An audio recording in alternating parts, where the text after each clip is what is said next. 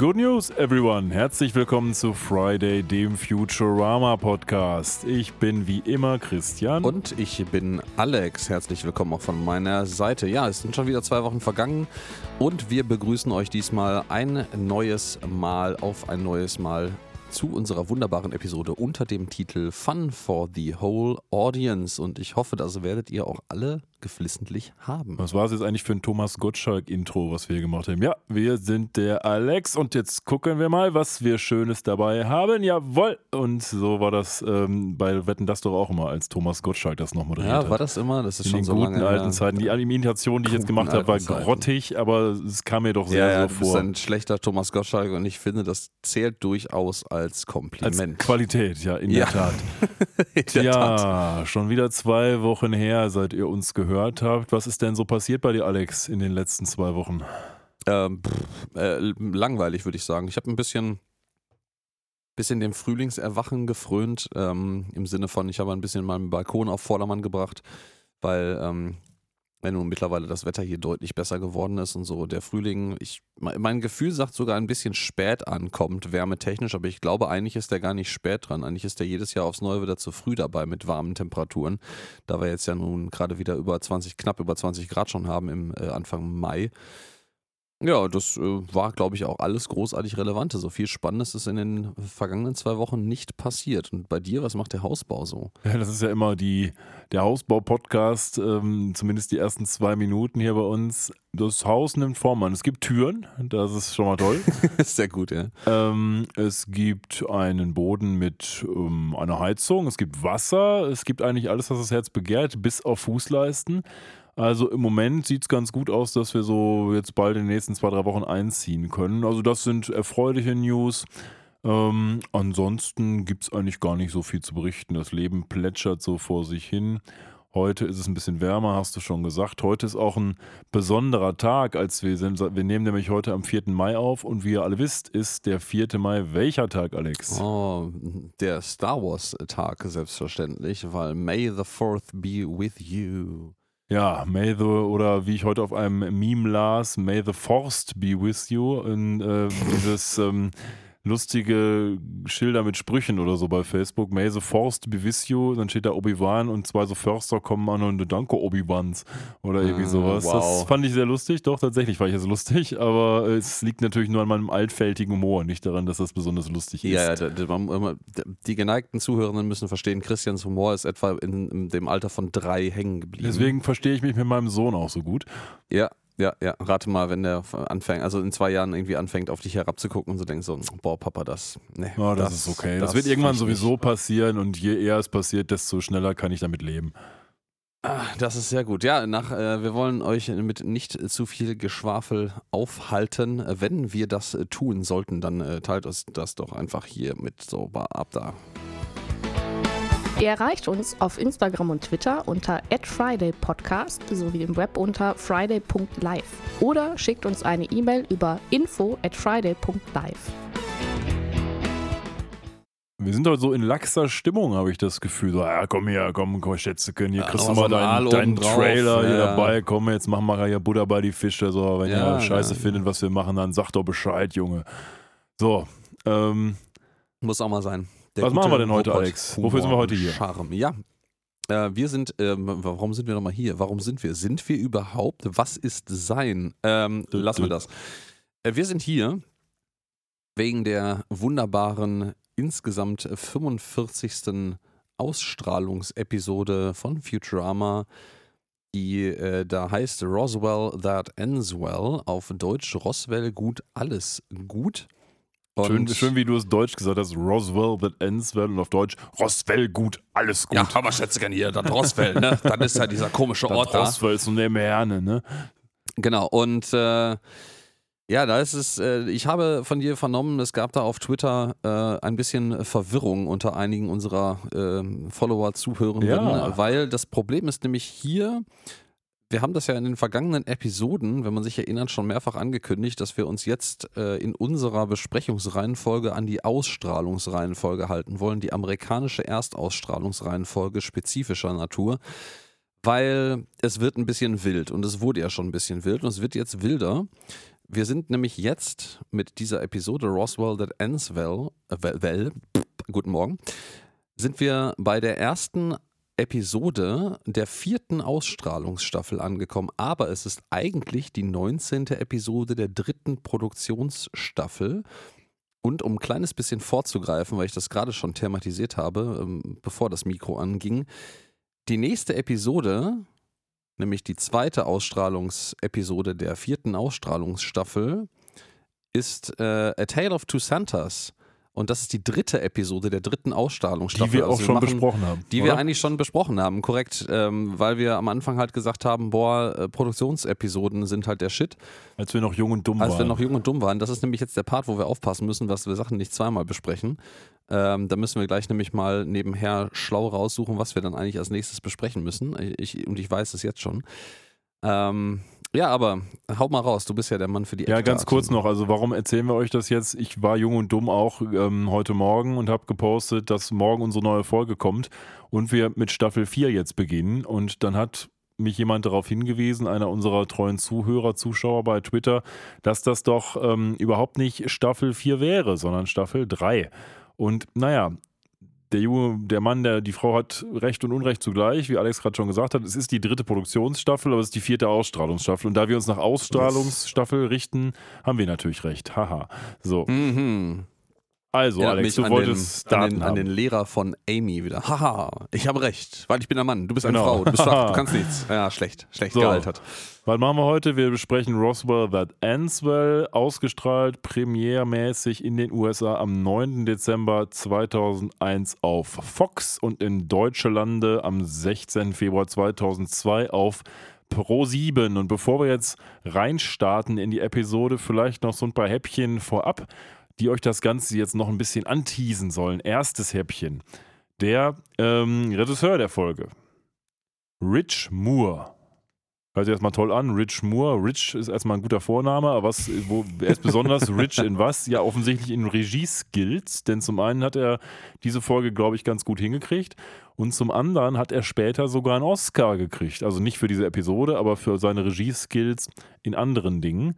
Ähm, wenn mich nicht alles täuscht, für seine Regie in Zootopia. Aber jetzt muss ich gerade mal nachgucken. Oh, oh. Warte mal ganz kurz, nicht, dass ich hier was Falsches erzähle. Ja, nee, ja Zootopia, Zoomania, je nachdem, in welchem Land man unterwegs ist. Oscar für den besten animierten Spielfilm. Ah, krass. Also das ist ja dann, was sind das dann? 15 Jahre später wahrscheinlich knapp, würde ich immer so über den Daumen gepeilt sagen. Ja, die Episode ist von 2.1, Zoomania ist 2016? oder sech- 2016 in ja, der das Tat. ist ja. ziemlich genau für sech- 15 Jahre sogar. Perfekt, habe ich So, wir haben- geschätzt. Wir haben also einen Oscar, einen späteren Oscar-Preisträger als Regisseur. Wir haben damit aber nicht genug. Wir haben auch eine Folge hier, die gleich zwei Auszeichnungen gewonnen hat. Nämlich zum einen hat sie 2002 den Emmy Award gewonnen und der Emmy ist ja sozusagen das Beste, was geht für TV-Serien. Ist ja quasi der Oscar für, für TV-Serien, wenn man so will. Und zum anderen hat ähm, es auch einen Annie Award gegeben und den hat auch wieder Rich Moore abgesahnt, nämlich für Directing in an Animated Television Production. Also das ist eine mit Preisen überhäufte Folge noch und nöcher und insbesondere dieser Rich Moore scheint ein doller Hecht zu sein. Das äh, liegt, legt ja einen nicht ganz irre- irrelevanten Druck auf unsere Bewertung am Ende. Aber wir wollen nicht zu weit vorausgreifen. Also wir wollen jetzt nicht fast anderthalb Stunden, mehr als anderthalb Stunden in die Zukunft greifen, als notwendig. Einen habe ich noch, Oh komm, wir komm, jetzt... komm, ähm, dann habe ich auch noch einen danach, dann, dann erzähl. Also ich will nur sagen, ich fand es ganz lustig, weil ähm, IGN mit seiner tollen Liste sagt, ist die sechstbeste Episode von Futurama. Auch nicht schlecht. Und ein recht bekannter Fernsehkritiker namens Bob Owen hat gesagt, diese Folge ist, tadam, unterhaltsam. Wow. Das ist wahrscheinlich das höchste der Gefühle, was ein TV-Kritiker zustande bringt. Das, das erinnert mich an diesen grimmigen äh, Restaurantkritiker aus Ratatouille. Irgendwie, der Ich habe Ratatouille nie gesehen. ähm, die ganze Zeit eigentlich immer nur böse ist und immer nur völlige Abrisse über Restaurants schreibt. Und ja, schau ihn dir an. ja, so wird es wahrscheinlich, äh, ich würde mir die alle angucken, wenn mein Sohn ein bisschen älter ist. Ja, das wird früher oder später auf dich leider, würde ich gerne sagen, zukommen. Das stimmt überhaupt nicht. Ich persönlich gucke Disney-Filme auch sehr gerne. Ich freue mich schon darauf, äh, Ähm. Lion King wieder zu singen. Ich äh, äh, habe zuletzt noch mit einer Bekannten äh, den, äh, Mulan. nein, nicht Mulan, Nee, nein, ähm, nein, nein, äh, Pocahontas. Frozen und Frozen 2 nachgeholt, weil ich okay. den äh, bis jetzt tatsächlich noch nicht kannte. Schande über mich. Kenne ihn auch Schande über nicht. deine Kuh. Außer natürlich Let It Go. Mhm, mhm. Und ah. So, Ähm, was wolltest du denn noch raushauen? was ich noch raushauen wollte, ist ähm, Titelreferenz natürlich. Wir sind Roswell That Ends Well. Ähm, haben wir gerade schon mal vorgelesen, das ist die Episode, bei der wir sind. Und das bezieht sich im englischen Original auf dieses äh, Shakespeare-Stück All's Well That Ends Well. Und ja, im Deutschen haben sie es, ein, äh, muss ich sagen, gar nicht so mies umgebaut. Es ist halt undankbar, weil es reimt sich halt auf Roswell. Und äh, deutscher Reim darauf ist doof und man hat Roswell gut, alles gut, also Ende gut, alles gut daraus gemacht. Hm, Finde ich okay. Finde ich, find ich okay. Man, man arbeitet hier so ein bisschen daran, an seinem Ruf, äh, beziehungsweise an dessen Verbesserung. Ja, und dann bin ich auch fertig. Dann würde ich sagen, steigen wir mal ein bisschen in die Episode ein. Was passiert denn hier so Ja, alles? wir steigen jetzt ein mit einem richtigen Kracher, denn wir sind auf der Brücke des Planet Express Schiffes mitten im Weltraum und gucken uns gerade an, wie eine Supernova stattfindet. Also all unsere Bekannten, mit Ausnahme von Hermes und Amy, die in dieser Folge, glaube ich, auch gar nicht vorkommen, die sitzen jetzt auf der Brücke und gucken sich an, so einen großen Feuerball. Und das scheint ein super Spektakel zu sein. Ja, es ist, ähm, man könnte das jetzt gerne auch wieder in unsere Dystopie-Richtung lesen. Also nein, nicht Dystopie, aber es ist schon, es ist sehr düster eigentlich, wenn man das mal auf einer Metaebene sieht, weil eine, eine, das Passieren einer Supernova ist quasi eine der Stufen des, eines sterbenden Sterns. Ähm, Insofern, äh, aber es wird ja sehr hell für die Kollegen. Also die sind auch sehr unkomfortabel nah dran. Ich, mit Schon. Sicherheit gibt es dazu auch Abhandlungen auf Reddit und anderen Internetquellen, was das Planet Express Schiff eigentlich alles in der Lage sein muss auszuhalten, wenn es aus so einer unfassbaren Nähe einer, einer sterbenden Sonne oder einem sterbenden Stern äh, gegenübersteht. Es ist offensichtlich nicht die Sonne der, also die Sonne Sonne, äh, sonst wäre es in den nächsten Episoden reichlich düster. Ja, das. Und das wäre auch reichlich, also die Erde würde das nicht überstehen. Das ist der Witz daran. Ne? Also das ist, das ist schon ein ziemlich robustes Schiff, wenn man sich das mal so hier anguckt. Das Ja. muss also irgendein anderer Stern sein und noch ein bisschen Physik rumgenörde, so mein rudimentäres Wissen über Astrologie. Ähm, äh, die Sonne ist ei- im, ich hätte fast gesagt internationalen Vergleich, aber im, im äh, selbst im Milchstraßenvergleich ähm, ein sehr kleiner Stern. Also die meisten Sterne, die im näheren Umgebung erreichbar sind, sind deutlich größer als die, unsere Sonne. Und da ist so eine Supernova natürlich umso heftiger. Was mich zu der Frage bringt, die vielleicht, vielleicht können uns da ein paar unserer Zuhörenden einfach mal äh, zuschreiben. Da wäre ich neugierig interessiert dran. Ähm, äh, wir wissen ja, wir sind jetzt gerade am Anfang des Jahres 3000. Das heißt, das kann man jetzt in die Zukunft rechnen. Wir sind jetzt 1000 Jahre weiter als jetzt. Ähm, das sind astronomisch gesehen ist es nichts. Aber welcher Stern, der aktuell bekannt ist, würde denn als Kandidat für eine Supernova im Jahr 3000 in Frage kommen? Das wäre mal so spannend. Da könnte man mal so extrapolieren, wie weit hier eigentlich gereist sein müssen dafür. Wir hatten ja ganz am Anfang schon mal etabliert, dass dieses Schiff einfach absurd schnell ist. Das scheint mir also irgendwie realistisch zu sein. Äh, die interessante Frage, die sich mir stellt, ist, wie lange, angenommen der ersten Mond, die zweite Episode, wo sie zum Mond fliegen, die Geschwindigkeit dieses Schiffes oder diverse anderen Indikatoren aufgerechnet, wie lange müssten sie für diese Reise unterwegs gewesen sein? Ja, gute Frage. Ich, nur ein kurzer Hinweis. Ich glaube, du sagtest gerade, dass deine Astrologiekenntnisse. Ähm, Astronomie? Ja, du hast Astrologie, Astronomie, gesagt. Du ja, meintest na, um aber Gottes Willen, Astronomie. nein, nicht. Mit, mit dem Schwurbelscheiß habe ich Also nichts am deine Hut. rudimentären Astrologiekenntnisse, ähm, ja, du kannst mir also eine Urkunde ausstellen, dass, äh, wenn ich Stier bin, mein Tierkreiszeichen sonst wo ist. Ja, keine ja, Ahnung. ja, ja, genau, am Da Arsch. kommen ja, wir später dann zu. Sterne Fakt haben ist- nichts mit deiner Persönlichkeit zu tun und sind keine Rechtfertigung dafür, sich zu verhalten wie ein Ja. Arschloch. Ja, Ähm, ja.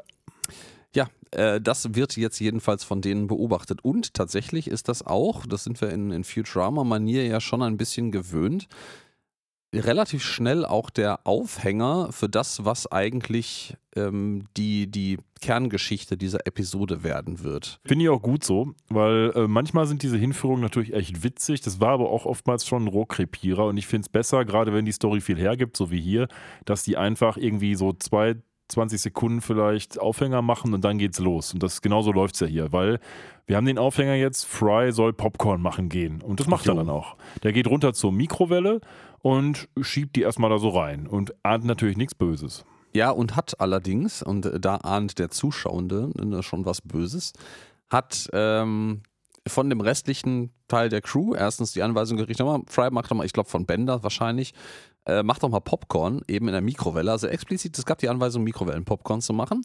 Ähm, vorher sagt Bender noch, boah, das wäre echt scheiße, diesen epischen Moment hier zu verpassen. Man ist sich also bewusst darüber, dass das offensichtlich ein relativ einmaliges Ereignis ist. Fry geht dann in die Küche, nimmt, ich mutmaße, eines der vorbereiteten Popcorn-Pfännchen, das ist wirklich so ein Pfännchen mit so einer Alu-Abdeckung. Ähm, und da steht offensichtlich drauf, nicht Mikrowellen geeignet. Und ich denke mir so, wer, wer, wer dachte denn, also Bender dachte denn, dass da Popcorn existieren würde, was mikrowellentauglich wäre? Und der Fry denkt sich natürlich, ja, weißt du was? Das soll jetzt in die Mikrowelle, ich kenne das in der Mikrowelle, ich packe das jetzt in die Mikrowelle, nimm diesen Sticker ab, was natürlich alles belegt. Also ich meine, ne, macht das nicht nach, aber Sicherheitslabels von Dingen abkleben, sofort keine Gefahr mehr existent, weil Ja, das steht gut. nicht mehr Das drauf. Funktioniert gut, ja. Ähm, das funktioniert für ihn jetzt gerade gar nicht mal so gut, weil ähm, man sieht relativ schnell, dass die Mikrowelle so eine ganz merkwürdige blaue Strahlung von sich gibt. Also eigentlich ist es keine richtige Strahlung. Ähm, die taucht einfach von der Mikrowelle ausgehend alles, was berührt wird, ins Blau. Also läuft quasi so eine blaue Linie entlang des Raumes rum. Und wie wir gerade sehen, das passiert mit der Supernova auch. Diese ausbreitende Wellenfront von abgestoßenem Sternenmaterial, bla bla bla. Ähm, allerdings ist das blau. Du meinst rot. Äh, rot. Oh Gott. Es ist, ja, es ist blau. Also, es um ist da rot. kurz mal drauf zu springen, du glaubst also quasi, dass Bender schon den bösen Plan hatte, Fry runterzuschicken, um das Mikrowellenpopcorn so zu benutzen, dass es gleich passiert, was passiert? Oder? Nee, das, das so viel, also so viel Vorplanung unterstelle ich Bender einfach nicht. Ich glaube einfach, dem war das egal. Der wollte Popcorn haben und er dachte Mikrowelle, Punkt. Hm. Und ja, Gut. wahrscheinlich wusste er nicht, dass da Mikrowellenpopcorn nicht existiert, sondern nur das Nicht-Mikrowellenpopcorn. Egal. Ja. Gut, long, long story short, die rote Strahlung kommt von der Sonne, die blaue Strahlung kommt aus der Mikrowelle, however. Und als die beiden Strahlungen aufeinanderprallen, gibt es einen großen Bumm und das Planet Express Schiff verschwindet aus dem bekannten Kosmos und findet sich in so einer Art blauem Vortex wieder, den wir so, ein schon. Wurmloch, ne? Ja, Vortex Wurmloch, ich finde, das hat sehr daran erinnert, äh, die, an die neueren Doctor Who-Folgen, wenn die TARDIS durch den Time Vortex fliegt. Das ist auch so ein blaues Geschwurbel. Ähm, Wurmloch kann es auch sein, irgendwas. Und Mhm. übrigens, lustigerweise, deswegen kam ich auch auf Doctor Who, diese Uhren, die da jetzt mit in diesem Wurmloch oder im Vortex mit rumfliegen, die gibt es ja tatsächlich auch beim Doctor Who-Intro. Also ich glaube, insbesondere Ah. beim zwölften Doktor im Intro fliegen auch so Uhren rum. Also das ist, das wussten die natürlich zu dem Zeitpunkt noch nicht, aber es ist natürlich jetzt im Nachhinein eine ganz nette Referenz. Ja, ich habe tatsächlich auch vermutet, dass das auf irgendetwas anspielen könnte, aber nichts dazu gefunden. Also in meinen Referenzen nichts, im Nachlesen nichts. Also ich finde, es macht Ähm. Sinn, weil auch damals gab es ja schon Doctor Who, da wurde der Time Vortex noch anders dargestellt vielleicht, aber vielleicht auch in anderen, einer anderen, ein, ein oder anderen Episode so. Von daher, und, und Zeitreisen sind ja nun mal das Thema bei Doctor Who, also vielleicht soll das sowas ähnliches Ja. sein. Ist ein schönes Stichwort für mich im Übrigen. Ähm, du greifst jetzt ein ganz kleines bisschen vor, aber äh, machen wir keine großen, großen Hehl drumherum. Tatsache, dass die hier wibbly wobbly something something Astrologie, Astronomie passiert, ähm, werden in ein Wurmloch, was auch immer das jetzt sein soll, Zeitstrudel gezogen. Und da fliegen ganz viele Uhren rum, die sich wild in alle Richtungen drehen. Ich meine, was soll das schon suggerieren? Natürlich sind wir hier bei der tatsächlich, da wollte ich drauf hinaus, ersten Futurama-Episode, die sich bewusst mit Zeitreisen beschäftigt. Ja. Weil wir reisen jetzt. Und wir wissen noch, also dass die Planet Express Crew weiß noch nicht so richtig, wohin sie eigentlich reisen. Und äh, wir sehen hier eine ganze Menge absurder Uhren vorbeifliegen. Wenn man das so im Stopp, äh, im, im Pausenmodus sich anguckt, stellt man fest, das sind gar nicht so viele unterschiedliche Nee, Uhren. Die waren ein genau. bisschen faul. äh, am prägnantesten ist diese Katzenuhr mit diesen im, in Sekundentakt hin und her eiernden Pupillen Dreimal sieht schon. die man alleine. dreimal sieht, die auch ähm, gleich irgendwann nochmal auf dem Boden des Planet Express Schiffs läuft. Dann fliegt auch irgendwie so ein, äh, ähm, nicht Big Ben, sondern äh, So eine- Glockenturm vorbei. So eine Standuhr, ne? ja, so eine Standuhr, so eine Grandfather Clock. Und ähm, ja, man wird dann von diesem Loch irgendwo im Universum wieder ausgespuckt. Ja, wir müssen jetzt erstmal ihr wisst es, wir wissen es, es hat ein Zeitsprung stattgefunden, aber wir müssen jetzt erstmal kurz in den nächsten 15, 20 Sekunden dieses typische, oh, wo sind wir? Oh, komisch, ähm, irgendwie ist alles ganz anders. Diese typische Szene, die jeder erleben muss in jeder TV-Serie, wenn er einen Zeitsprung gemacht hat. Seltsam, seltsam, hier ist alles irgendwie komisch anders. Ach, vielleicht sind wir ja ganz woanders und nicht nur woanders, sondern wann anders.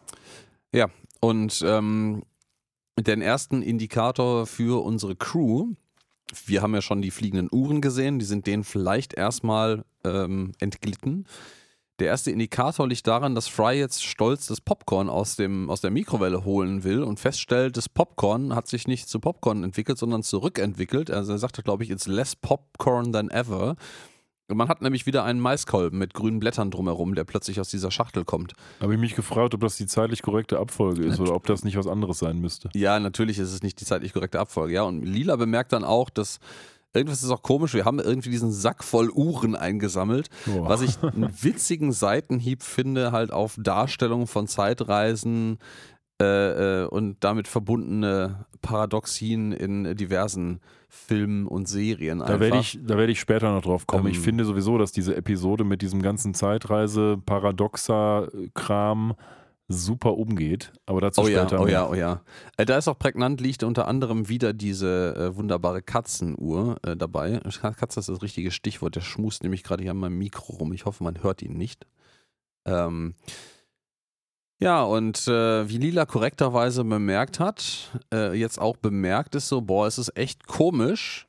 Irgendwie ist gar nicht so viel Verkehr um die Erde rum. Es ist für die Zeit irgendwie ungewöhnlich ruhig, so nach dem Motto, so eigentlich müsste Rush Hour sein, aber hier ist niemand an Raumschiffen im Orbit Shot, der Erde. In dem Shot, wo wir sehen, dass das Planet Express Raumschiff jetzt Richtung Erde fliegt, sehen wir übrigens relativ prominent die Sonne. Vielleicht aus dem Aspekt heraus, den du auch schon aufgeworfen hast, nämlich, dass die Sonne noch existiert. Dass es also nicht etwa die Sonne war, die wir kennen. Ja, das kann er jetzt auch. Wir wissen das ja, also die Planet Express Crew weiß das noch nicht, aber die sind ja in die Vergangenheit gereist. Das ja, heißt, ja, die Sonne klar. existiert ja zu diesem Zeitpunkt Stimmt auf jeden auch wieder. Fall Stimmt, noch. sie würde noch existieren. Die würde noch existieren, selbst wenn sie schon explodiert wäre in der Zukunft.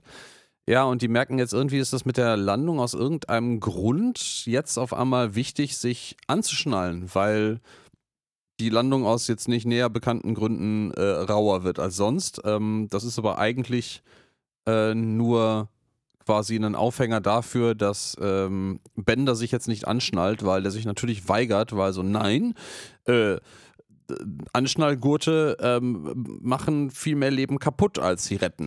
Ja, und jetzt kommt So. die, die einzige Minute in dieser ganzen Episode, die ich etwas bemüht finde.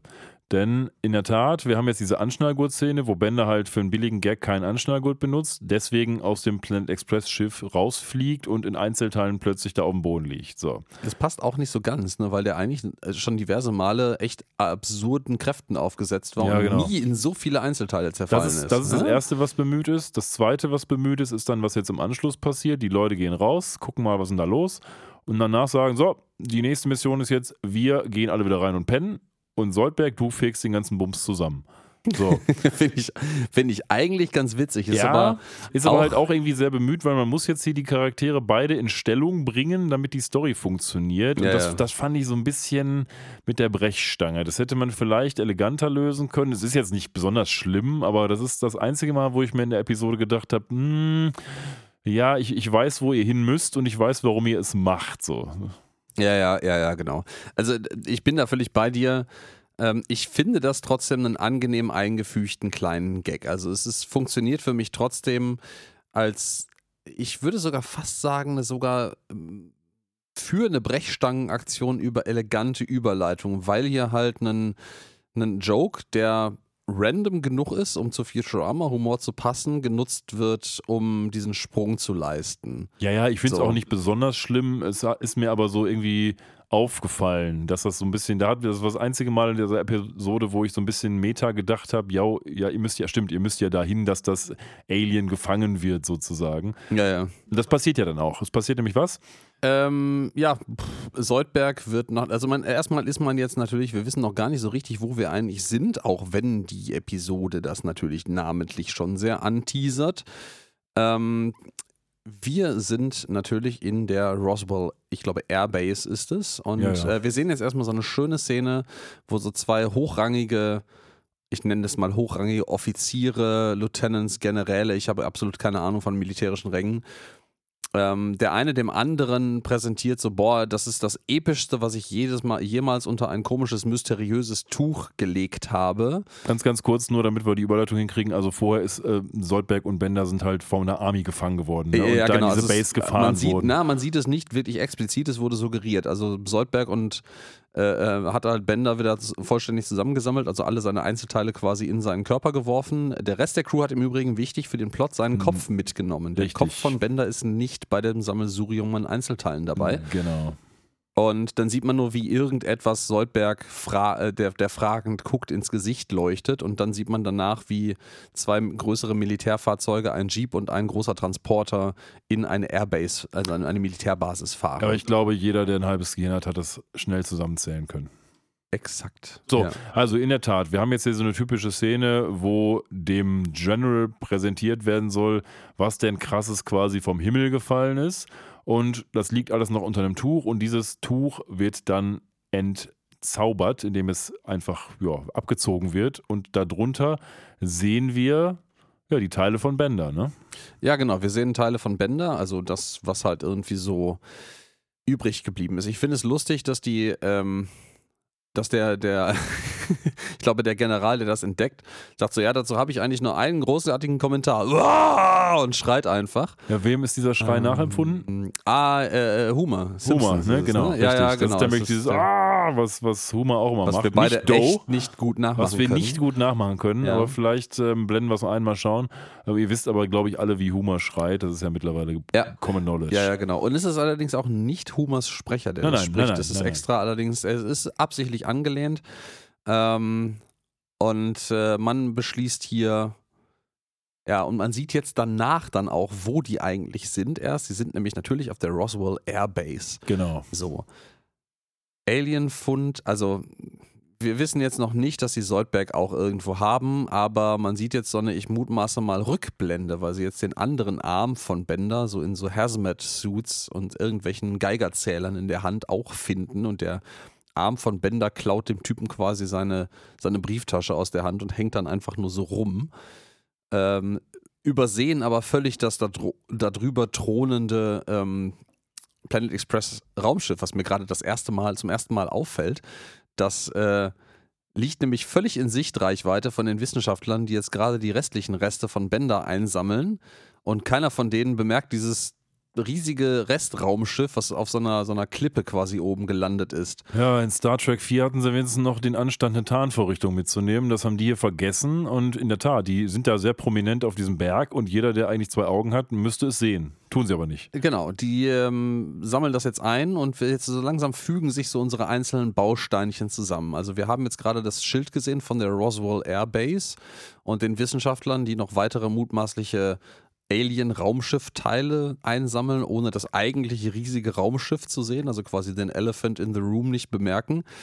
Ähm, es ist noch nicht gezeigt, aber ja, Soldberg ist natürlich von denen auch gecaptured worden. Das heißt also, die haben ein Raumschiff, mutmaßliches Raumschiff, mit einem tatsächlich echten Alien gefunden. Das Wie auch immer das reinpassen soll Genau, dieses äh, mutmaßliche Raumschiff, das ist, Bender ist. Ist ja egal, die haben was gefunden und die sind stolz drauf. Und wir blenden dann zurück in das Planet Express Raumschiff.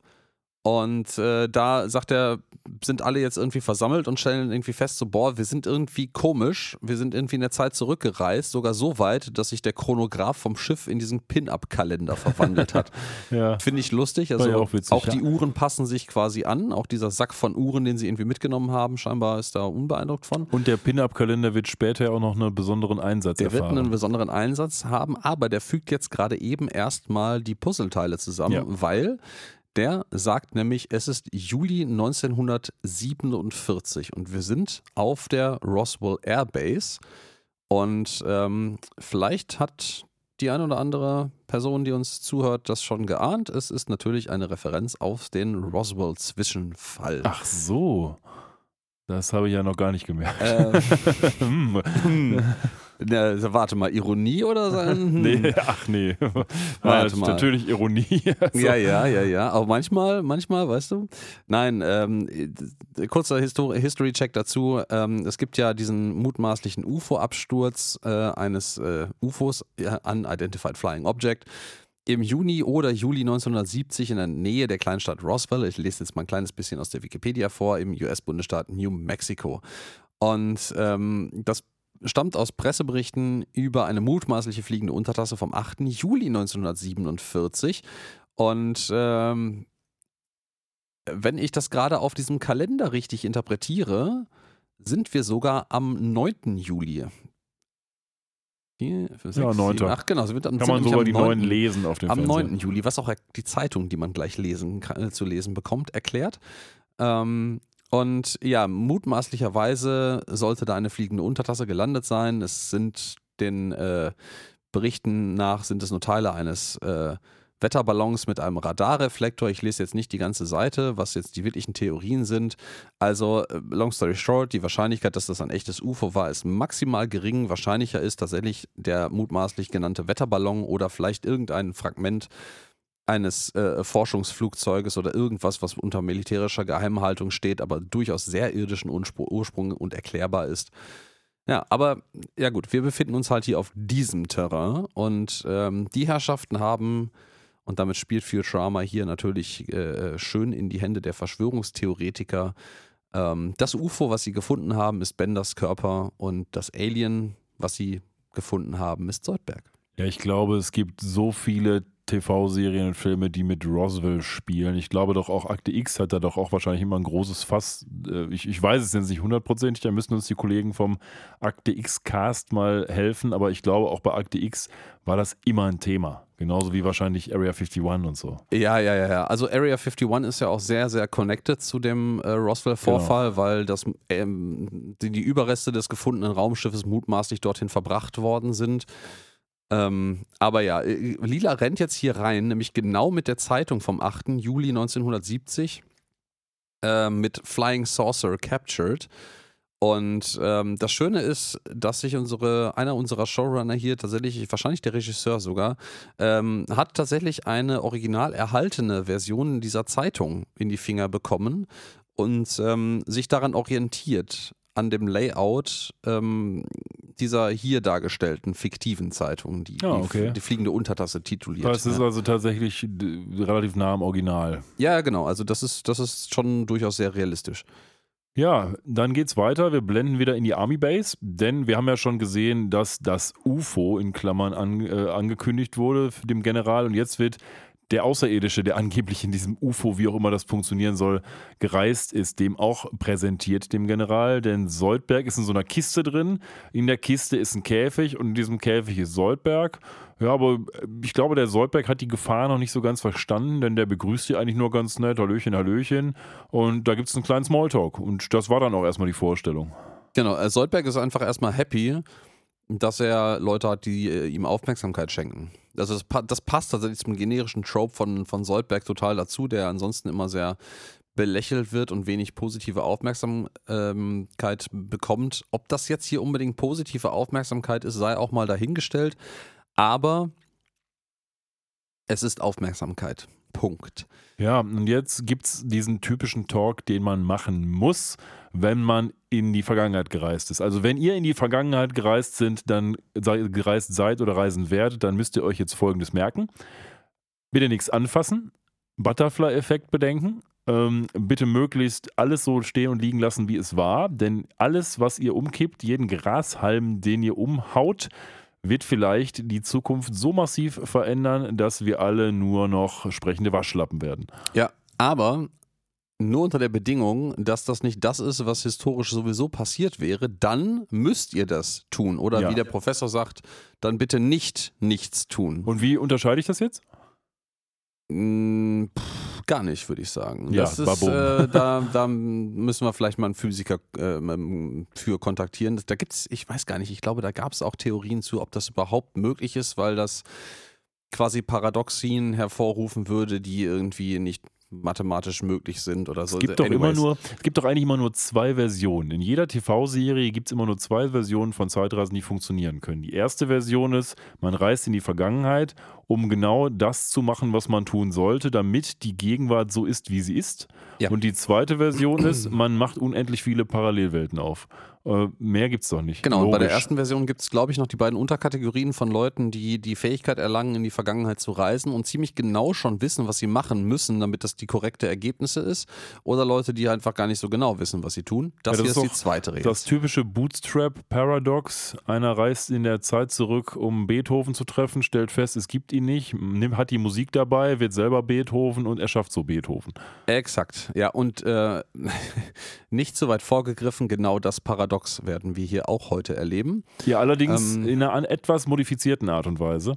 Aber ja. aber gar nicht so sehr modifiziert, ähm, Naja, es- ehrlicherweise. Ja, es gab ja in, meiner, in meinem Beispiel, würde es ja hier zumindest einen ursprünglichen Beethoven geben. Ja, ja, aber das äh, wäre ja auch in der Originalfassung, die du gerade beschrieben hast, so mit dem Beethoven, weil irgendwer muss das ja geschrieben haben. Ja, nie so. Nee, so, Moment, jetzt machen wir, pa- pass auf, jetzt kommt das Paradoxe. Also, in der Zukunft, also in unserer Gegenwart, guckt sich jemand Beethovens äh, Musik an. So, denkt Ja, sich, ja, geil, ich ja, will ja. zurück, ich will zurück in die Vergangenheit reisen und gucken, wie dieser Beethoven so drauf war. Dann stellt er fest in der Vergangenheit, es gibt gar keinen Beethoven, sondern er selber ist Beethoven und muss jetzt die Musik schreiben. So, Ah, okay, ah, okay. Das ist ja, der ja, ja, Unterschied. er stellt fest, es gibt ihn tatsächlich nicht. Genau, sondern er okay. muss Beethoven werden, ja. damit in der Zukunft, in seiner Gegenwart eigentlich, Beethovens Musik existiert. Er hat aber ja schon gesehen, dass sie existiert, ohne zu wissen, dass sie existieren konnte, weil er sie noch nicht geschrieben hat. Und das ist ja das Mhm, Paradoxe mhm, mhm. daran. Hier ist es ja unterschiedlich, denn es gibt ja Beethoven sozusagen, er wird nur getötet. Ja, ja, also deine, deine Variante würde quasi das, das Paradoxon aufwerfen, wo ursprünglich die Musik Genau, und Ei. herkommt, weil Genau. es keinen Urheber gibt, der offensichtlich erkennbar ist. Richtig. Das würde irgendwie für eine Art vernichtete Zeitlinie sprechen, dass irgendjemand anderes da schon mal interferiert hat. Ähm, das, was wir hier später zu Gesicht gehen, geht ein bisschen anders. Genau, das, das ja, meinte ich ursprünglich. Was jetzt, was jetzt aber auch eine Standardprämisse von sehr vielen Zeitreisengeschichten ist, gerade von Leuten, die halt eigentlich nicht in der Lage sind, Zeit zu reisen, so in Film und Fernsehen, sondern Leuten, denen das zufällig passiert, was auch äh, bei unseren Lieblings-Star Trek äh, äh, Seriengeschichten häufiger mal vorkommt, dass das gar nicht so freiwillig ist, was da passiert, auch wenn man das da schon re- relativ häufig willentlich kann. ja, Ähm, sogar sehr einfach. Unsere Crew hier ist, hat zwar realisiert, was passiert ist, hat das aber keineswegs äh, willentlich getan mit der Mikrowelle, aber die Lösung des Problems ist wieder, wie der Professor irgendwie ausgearbeitet hat, eine Mikrowelle. Und zwar brauchen sie eine weitere Mikrowelle, in der sie nochmal Popcorn warm machen, ähm, während sich quasi dieses Zeitwurmloch, durch das sie gekommen sind, schließt. Ja, Oder wenn 24 sie wieder da Stunden durch, haben genau, sie, ne? 24 Stunden haben sie, äh, da wieder durchzufliegen und gleichzeitig wieder die gleiche, eine gleiche oder identische Packung Popcorn warm zu machen in einer Mikrowelle, um wieder diese blaue Strahlung zu generieren, die mit der roten Strahlung interferiert und dann die irgendwie, Mambo Jumbo, something, something, in die Zukunft transportiert. So. Ja, aber wir, wir die haben ein Problem. nicht, wie schwierig das sein wird mit der Mikrowelle. Genau, die haben ein Problem. Die Mikrowelle ist nämlich vollkommen im Arsch. Die Mikrowelle ist im Arsch, das heißt, sie brauchen eine neue. So, und wenn man unbedarft ist und denkt, ja gut, dann holen wir uns halt eine, dann macht man folgendes: man geht eine kaufen. So jedenfalls die Gedanken. Genau. Und äh, das passiert auch relativ fix in dieser Episode. Man, Ja, es gibt jetzt, ne? es gibt jetzt eine Zweiteilung der. Leute. Ja, ja, genau. ähm, sprich, ähm, Fry und der Kopf von Bender, die ziehen los, um mal zu gucken, was ist denn mit den anderen passiert. Und Fry äh, und Lila und der Professor, was eigentlich eine etwas seltsame Aufteilung ist, aber die passiert dann so, die ziehen los, um eine Mikrowelle zu kaufen, damit sie später zurückreisen können in ihre Gegenwart, ins Jahr 3000. Mhm, völlig richtig. Und äh, ja, Fry schleicht sich an der Stelle halt in die Army Base rein, während äh, Lila und äh, der Professor ja, was machen die? Die versuchen sich ein bisschen zu komisch äh, unter die Menschen zu mischen. Also Fry macht das wesentlich klüger. Der hat irgendwie so ein, der geht irgendwie in Unterhose raus. Sehr auch immer. klug erstmal. Ja, hat aber so ein All-Purpose-Spray. Das haben wir in einer anderen Episode schon mal gehabt. Ich weiß gerade nicht mehr in welcher. Finde ich übrigens super nützlich. Ja, äh, ja, es ist halt auch das nützliche Allzweckspray. Ne? Es ist so das Bat-Anti-High-Spray äh, äh, Gegenpart quasi, weil Genau. das exakt einem super oddly specific Zweck dient. Und das hier ist halt universell für alles. Und er sprüht sich halt mit dieser Sprühdose ein und hat dann auf einmal so eine Army-Uniform an, so Stiefel mit und, und Jacke und Hose und Cap, glaube ich, alles und auch passenderweise genau das gleiche, was die amerikanischen Soldaten da in der Roswell Airbase anhaben. Also er, er hat eigentlich die perfekte Verkleidung mit dem einzigen Nachteil, dass er halt eigentlich als nicht registrierter Rekrut oder irgendwie gearteter Offizier so einfach in so eine Airbase reinmarschieren kann und man einfach sagt, ja, warte, wunderbar, wir machen dir die Tür auf. Zwei Kommentare. Erster Kommentar, wir haben eine kleine Sache vergessen, denn Fry geht natürlich auch in die Airbase, weil dort sein Großvater dient, nämlich Enos Fry. Das ist auch, glaube ich, sein maßgeblicher Zweck, dahin zu gehen. Deswegen kriegt er nämlich von dem Professor, und das, das haben wir gerade gar nicht erwähnt, nämlich so eine Ansprache. Hör mal, Kollege, äh, bitte nicht mit der Vergangenheit ja, genau, das haben wir äh, interagieren. Gesagt, genau. genau. das ist die Ansprache, die der Professor daraufhin Und macht. Zwar, weil Inos eben da rumrennt. Ja, genau, weil Ines da rumliegt. Äh, rennt noch. Ähm, wollen wir noch kurz was zu Inos sagen oder wollen wir gleich ja, machen, wenn er da raus. ist? Also Inos, wer spricht Inos? Vielleicht fangen wir damit mal an. Na, sag mal, ich bin da gerade nicht. Billy West. Ah, wer Billy sonst? West, Äh, ja. Macht ja Sinn, die Ja, ganzen ja. Familien. Ja. Äh, Und zum anderen, dieser Inos ist einem anderen Charakter nachempfunden, nämlich Gomer Pyle aus der Andy Griffiths Show, ähm, der offensichtlich ein sehr einfacher, aber moralisch sehr korrekter Mechaniker im Dienste der US Army war. Also der Mhm, Charakter. mhm, mhm. Und das passt ja auch ganz gut auf Enos Fry. So, das war der erste Kommentar, den ich tätigen wollte. Der zweite Kommentar oh, oh, ist, jetzt ein Feuerwerk. ähm, wir haben hier die einzige Deleted Scene, die in dieser Folge vorkommt, denn eigentlich würde jetzt Fry, damit er in den Stützpunkt schleicht, ähm, Benders Kopf nehmen und sagen, hör mal Leute, er geht also zur Schranke, da sind zwei Army-Leute und sagt, hör mal Leute, ich habe hier einen Kommunistendetektor dabei. Und dann hält er den auf einen dieser Army-Leute und dann macht Bender so beep, beep, beep, beep, beep, beep, beep, als hätte er einen Kommunisten gefunden. Und so schleicht sich Fry dann quasi rein, weil er dann die Scham ausnutzt, dieses Wachmanns, dass er als Kommunist enttarnt wurde. Ja, der versucht sich auch noch so rauszureden. So, ich, ich war doch nur einmal irgendwie in dieser, was, ich weiß gar nicht, was er sagt, in dieser Jazzkneipe oder irgendwas und so. Äh, äh, ja, das, das funktioniert. Eigentlich ganz ich, nett, die Szene, aber die hat es halt nicht geschafft. Ich fand die eigentlich ganz nett, ja, aber ich äh, möchte dir widersprechen, es ist nicht die einzige Deleted Scene, es ist die einzige Deleted Scene, die auf meiner DVD-Version drauf ist. Äh, ausweislich des Audiokommentars dieser Episode gibt es noch wesentlich mehr Deleted Scenes, weil nämlich, äh, wir greifen da wieder mal zur Abwechslung ein kleines bisschen vor, es gibt gleich irgendwann eine äh, Autopsie-Szene mit äh, Soldberg und die ist ausweislich, des Audiokommentars noch eigentlich fünf Minuten länger Ach du gewesen. meine Güte. Und das hat man alles rausgeschnitten. Das hat man vor allen Dingen alles produziert, ähm, obwohl man doch klar sein müsste, dass man diese eine Szene nicht so lang machen Ja, kann. die Frage ist, wie viel hat man davon wirklich in welcher Qualitätsstufe produziert? Wir haben ja auch schon durchaus mal hier Deleted Scenes gehabt, bei denen gerade die, die Audioqualität eher so ein, so ein grober, äh, so, ein, so, Ja. ein, so ein grober Entwurfs äh, ähm, Statis, äh, äh, Statik hatte. Und ähm, ja, anyways, also Gut, Fry hat sich jetzt reingeschlichen erfolgreich und jetzt beginnt so etwas, was ich durchaus echt witzig finde. Denn er hat ja jetzt eingebrannt bekommen, der Fry vom Professor, sieh zu, dass du nichts veränderst und Fry weiß auch, das ist mein Großvater. Das heißt, wenn der verreckt, dann verreck ich auch. So, das heißt, er Mhm. sucht jetzt den Enos Fry, den findet er auch relativ einfach und wie sich herausstellt, ist Enos Fry jetzt auch nicht die hellste Kerze auf der Torte. Und naja, dann versucht er halt immer, ihn vor allen Gefahren zu retten. Und die erste Gefahr ist sozusagen, da, da kommt in der Ferne ein Auto an und Fry denkt sich, oh Gott, oh Gott, ich muss ihn retten, schmeißt sich auf ihn, schmeißt ihn von der Straße. Hinten das Auto biegt dann irgendwie rechts ab, das wäre also nie auf Enos Fry draufgefahren. Man sieht dann so in der nächsten Szene, wie Inos zwischen einem, in einem Haufen alter, verrostete Barette sitzt und auch selber sagt, oh, äh, Dankeschön, Fremder, dass du mich hier mitten in diese Barette geschmissen hast. Aber gut gemacht. Und genauso geht es dann immer weiter. Wir werden also jetzt eine Reihe von ähm, Rettungsversuchen von Fry sehen, die eigentlich eher Attentate, Attentatsversuche auf Ines sind.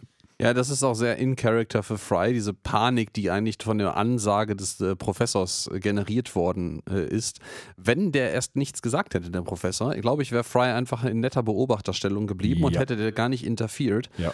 Ähm, so äh, tanzt er da irgendwie um den heißen Brei herum und äh, zerschlägt das ein oder andere Ei. Ja, statt da hätte er eigentlich vorsichtig anzufassen. besser einschätzen müssen, der Professor. Denn in der Tat, so geht er da auf Zehenspitzen und macht alles kaputt fast, ne? Ja, aber der, der Professor ist halt auch nicht verantwortungsbewusst. So, der ist halt so ein, so ein, so ein klischeehafter, zerstreuter Wissenschaftler, der auch echt ganz schön tüdelig im Kopf ist Ja. und eigentlich nur sehr selten so weit denkt. Also ich meine, stimmt auch über schon. die weitreichenden Folgen seiner Erfindung macht er sich ja nie Gedanken, wie viele Doomsday-Devices hat er allein in seinem scheiß Keller, ja. Super Mutant Man Ja, ja, die, die. Mutant Superman with Laser Atomic Eyes, bla bla bla bla. ja, ja, genau. Ja, ähm, ein kleines Detail, da möchte ich noch darauf hinweisen, bevor wir jetzt weiterspringen. Man sieht hier auf dieser Army Base vorher eine amerikanische Flagge wehen. Und das ist, da habe ich mich echt gefreut, das zu lesen, erstens, weil das hätte ich selber niemals verifiziert. Ähm, diese amerikanische Flagge hat nur 48 Sterne, während die heutige amerikanische Flagge 50 Sterne hat. Die Sterne stellen an der amerikanischen Flagge nämlich die Anzahl der unabhängigen Staaten äh, dar und äh, da fehlten zu dem Zeitpunkt noch Alaska und Hawaii. Die sind erst nach 1947, ich glaube deutlich danach sogar, dazugekommen und seitdem sind es erst 50 Sterne. Ja. Es ist, fand ich ein schönes, schönes Detail. Ja, man muss bei solchen Zeitre Zeitreise-Episoden halt auf solche Details achten. Und zur Not machen es sonst die Fans. Ich finde es irgendwie ganz lustig Ja, übrigens, ja, dass ja. Alaska und Hawaii irgendwie noch gefehlt haben, weil das sind so die gegensätzlichsten Pole, die man sich so vorstellen Das, kann. das hat bei mir auch echt lange gebraucht. äh, Und ich glaube, das fing an, als äh, äh, gute Freunde von uns auf ihrer ähm, Flitterwochenreise damals, vor, das ist jetzt auch schon diverse Jahre her, Oh nach Hawaii äh, geflogen sind für, ich weiß gar nicht, eine Woche oder zwei wahrscheinlich eher, ähm, zu realisieren, dass Hawaii ein Bundesstaat der USA ist. Das habe ich irgendwie in meinem Kopf nie verdrahtet gehabt. Also irgendwie war mir klar, dass das kein eigenständiges Land ist, aber dass das tatsächlich ein, ein äh, Staat der USA ist, habe ich auch überhaupt nicht verkabelt gekriegt. Ich meine, Ja. mit Pearl Harbor und so hätte man drauf kommen können. Ja, Kleine aber Anekdote noch zu Hawaii. Meine Eltern waren auch mal auf Hawaii und die waren genau zu dem Zeitpunkt auf Hawaii, wo dieser Vulkan ausgebrochen ist, ähm, wo der Flugverkehr quasi komplett eingestellt werden musste. Und dann waren sie leider gezwungen, auf Hawaii zu bleiben. schlechtes Tragisch. Timing oder gutes Timing? Tragisch. Hm. Ja, du, tat mir Das sehr ist, ich, leid. ich muss gerade an äh, Fry und äh, ich glaube Sepp Brannigan aus der Amazon machen Snoo Snoo Episode re- äh, ähm, denken, wo sie fragen, wie dann die Männer gestorben sind und dann oh crushed pelvises und sie dann schreiend und lachend und schreiend und lachend sitzen, genau ja? so war das Ja, wahrscheinlich ja, auch. so. Äh, oh nein, wir müssen jetzt auf Hawaii bleiben. Oh nein, wir müssen auf Hawaii bleiben. Ja, ich glaube, für die Ähm, war das nicht so schlimm. Nee, das ist, kommt ja auch ein bisschen drauf an, was für Verpflichtungen man möglicherweise zu Hause noch hat, die man dann delegieren muss. Das ist unter Umständen gar nicht so schön. Finde es Dann übrigens ganz lustig. Vor allen Dingen auf einer fucking Insel zu bleiben, wo gerade irgendwie ein Vulkan ausbricht, ist vielleicht auch nicht die beste Ja, ich Perspektive. glaube, der ist ja nicht auf Hawaii ausgebrochen, ne, sondern woanders. Aber wie auch immer. Ich finde es übrigens lustig, dass auf dieser Army Base niemand irgendwas dagegen zu haben scheint, dass Fry mit einem Kopf rumläuft. Für die ist das total krass, dass sie irgendwie Benders Körper gefunden haben, aber Benders Kopf ist denen vollkommen egal. Ja, der hat das irgendwie ja, also da, auch das Ding als, als Commie-Detection-Device erklärt zu kriegen in den ähm, Ja, aber in der Deleted Deleted. Scene, ne? Ja, und das weiß halt noch ein, nur einen Dummbatz-Typen, der da draußen Wache schiebt am Wachhäuschen. Ne? Ja, und das Wissen in der richtigen Episode weiß es überhaupt keiner, weil er es nie sagt. Ich, ich stelle mir auch so ein kleines bisschen die Frage, ich meine, selber nie gedient oder sonst irgendwas gemacht in Was? der in Hinsicht, ja, du auch auch nicht, mein nicht. Freund. ähm, aber äh, ich, wie, wie wahrscheinlich ist das, dass man auf so einer, so einer äh, Airbase, Army Base, Bundeswehrstützpunkt in passender Uniform zugegebenermaßen und Insignien random durch die Gegend laufen kann? Und es niemandem auffällt, dass man da nicht hingehört. Ja, ich glaube, das fällt schnell auf, weil die Leute ja wissen, mit wem sie da stationiert sind. Das Frage sind ja keine noch, wie gu- 100.000 Mann, ja, die ja, ja, ja, genau. Das ist halt irgendwie so das Ding. Ist das, fällt dir das auf oder? Aber das, ich, ich glaube an vielen, wie an vielen Stellen auch. Ich habe da auch mal so schöne YouTube- äh, Vorträge von Leuten gesehen, die so- sowas in der Richtung berufsmäßig machen. Sich wo Ähm, einschleichen oder Ja, ja, tatsächlich. Ähm, dass, das, dass das sehr viel mit dem richtigen Habitus und Auftreten zusammenhängt. Und wenn du, wenn du liefern kannst und glaubwürdig vermittelst, dass du Selbstbewusstsein hast, darin dort was zu suchen zu haben, funktioniert es meistens, dass die Leute, die das glauben, wenn deine Geschichten nicht vollkommen absurd sind. Ich habe das in umgekehrter Hinsicht immer, nämlich wenn ich durch den Baumarkt gehe, glauben die Leute immer, ich gehöre dazu und fragen mich, wo irgendwie die Schrauben liegen, obwohl ich der wahrscheinlich der letzte Mensch auf der Welt bin, der weiß, wo im Baumarkt eine Schraube liegt. Ich wollte gerade sagen, du hast höchstens einen rostigen Sack Schrauben im Kopf, Ja, in der Tat. Äh, aber finde ich mal lustig, weil wenn wenn man zielgerichtet durch irgendwelche Gebäude marschiert, denken die Leute immer, man arbeitet hier. Ja, ja, das äh, kann ich mir sehr gut vorstellen. Nein, das, worauf ich vorhin anspielte, ist, äh, sind, äh, nennt sich Physical Pen Testing, also Pen Testing aus dem IT-Security-Umfeld für Penetration Testing, also den Versuch ab, absichtlich in ein System oder in dem Fall in Gebäude und Strukturen einzudringen, wo man nichts zu suchen hat. Und äh, dieser Mensch ist halt tatsächlich quasi Mitarbeiter einer Sicherheitsfirma, die von großen Firmen, Institutionen beauftragt wird, offiziell zu versuchen, in ein abgesichertes Firmengebäude reinzukommen. Äh, mit der Intention, einen anschließenden äh, Bericht zu erhalten und zu gucken, welche Sicherheitslücken man denn verbessern müsste, mit Vorschlägen natürlich dafür, was, was geändert werden muss. Ähm, und da sind halt so Sachen dabei wie ähm, der ganz, ganz große Klassiker, früher, heute weniger verbreitet, aber in einigen Firmen immer noch funktionstüchtig. Ähm, schmeißt dich in irgendeinen Dress, idealerweise Handwerker-Dress, so Blaumann oder sowas. Das macht dich nämlich erklärbar, dass du dich in der Firma nicht auskennst. Äh, such dir draußen den Raucherspot aus, wo die Leute immer rauchen. Stell dich dazu, wenn niemand da ist, warte bis ein paar Leute kommen idealerweise so eine Generation an wechselnden Rauchern draußen, damit du etabliert bist unter Mitarbeitenden und lass dir die Tür aufhalten. Ja, ja. So, drinnen such dir ein Klo, zieh dir den Blaumann aus, nimm die Arbeitstasche, die du mit hast, wo eine andere Verkleidung drin ist, sodass du dann halt als normaler Mitarbeiter zählst, geh random straight geradeaus, genauso wie du gerade sagtest, mit vollem Selbstbewusstsein, ohne sich umzugucken, auf einen leeren Schreibtisch zu, setzt dich dahin spiel an dem Telefon herum, als wenn du Telefontechniker wärst und sack einen Haufen Akten ein und geh wieder. Ja, du musst einfach darauf zählen als Unternehmen, dass die Mitarbeiter da äh, aware sind, wie man heutzutage sagt. Anders kriegst du das, glaube ich, nicht hin. Da läuft ja nicht immer der Sicherheitsdienst rum. Also, wenn die Mitarbeiter ein bisschen gucken, wen kenne ich, wen kenne ich nicht und dann auch, sag ich mal, die, die Eier in der Hose haben, hinzugehen und zu sagen, hör mal, wer bist du eigentlich, was machst denn du hier? Ähm, und da vielleicht auch mal dann nachfragen und zwar ein bisschen offensiver nachfragen, dann kriegt man das hin. Aber ohne die Hilfe der Mitarbeiter stelle ich mir das sehr schwer nee. vor. Ich finde das auch einen spannenden Job, jemand zu sein, der sowas zu test testet. Aber ich weiß, dass ich zum Beispiel überhaupt nicht die Persönlichkeit dafür wäre, weil ich es nicht hinkriege, sowas zu spielen. Ich glaube, also ich könnte das, das gut. Das glaube ich auch, ehrlicherweise. Aber ich, ich weiß einfach, das kriege ich nicht hin. Also, dass äh, ich zeitweise ja schon in Situationen, wo ich eigentlich weiß, dass ich weiß, was ich zu tun habe, äh, den Eindruck erwecke, dass ich da überhaupt nichts verloren habe. Ja. Also ich bin Anwalt. Mein Job ist es, bei völliger Ahnungslosigkeit Kompetenz vorzuheucheln. Ja, also. ja, ja, ja, ja. Das, ist, das ist, schon so ein Berufsding. Ja, Und, ist so, ist so ähm, wirklich.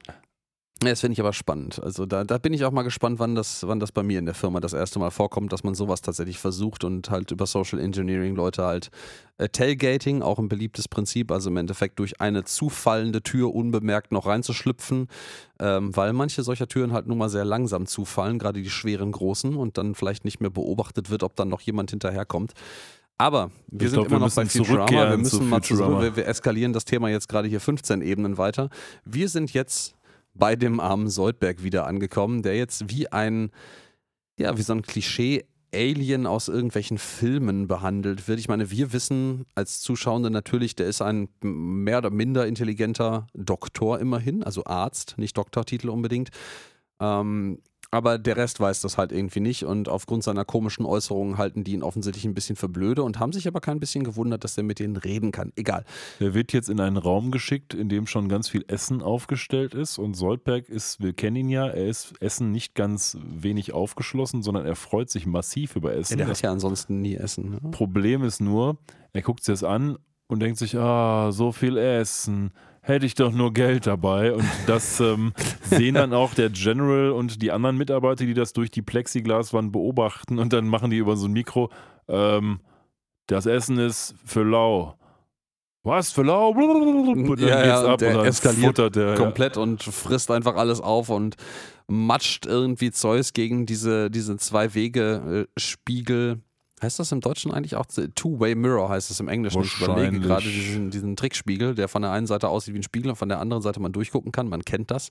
Ja, natürlich, man kennt das. Ähm, Wer hat ihn ähm, nicht zu Hause? Ja, man kennt das aus diversen solcher Serien und ja, Filmen. Ja, Akte klar. X, Lost, äh, Dark, Stranger Things, Alles. you name it. Oh, Dark, muss man noch äh, Gibt es das bei Dark übrigens? Ich habe das nur gemutmaßt, dass nee, es bei Dark nicht. sowas gibt, weil das so Stranger Things Vibe hat, nicht, nur nee, im Tatort. Bei Dark gibt es nur eine dunkle Höhle. Okay, okay. Ähm, Nee, platschen jedenfalls Tomatenreste und, und Pizzastücke an diese Scheibe und die beiden Generäle dahinter sind sichtlich angewidert und gleichzeitig auch äh, erschrocken und verängstigt darüber, weil der eine sagt dann so, Geben Sie mir den Präsidenten, weil Soldberg sich nämlich jetzt auch mit seinem Mundwerkzeug an die Scheibe haftet und versucht, die Reste, die er halt äh, verschmiert hat, an dieser Scheibe aufzuessen. Und ich mutmaße mal, das bringt diese Generäle dazu, den Eindruck, also zum Eindruck, das ist ein gefährliches Alien. Das frisst alles, was ihm unter die Finger kommt. Woran hat dich Scheren. die Szene erinnert? Also insbesondere diese Szene, wo Soldberg da wie die, so ein, so ein Fensterputzerfisch an der Fensterscheibe hängt.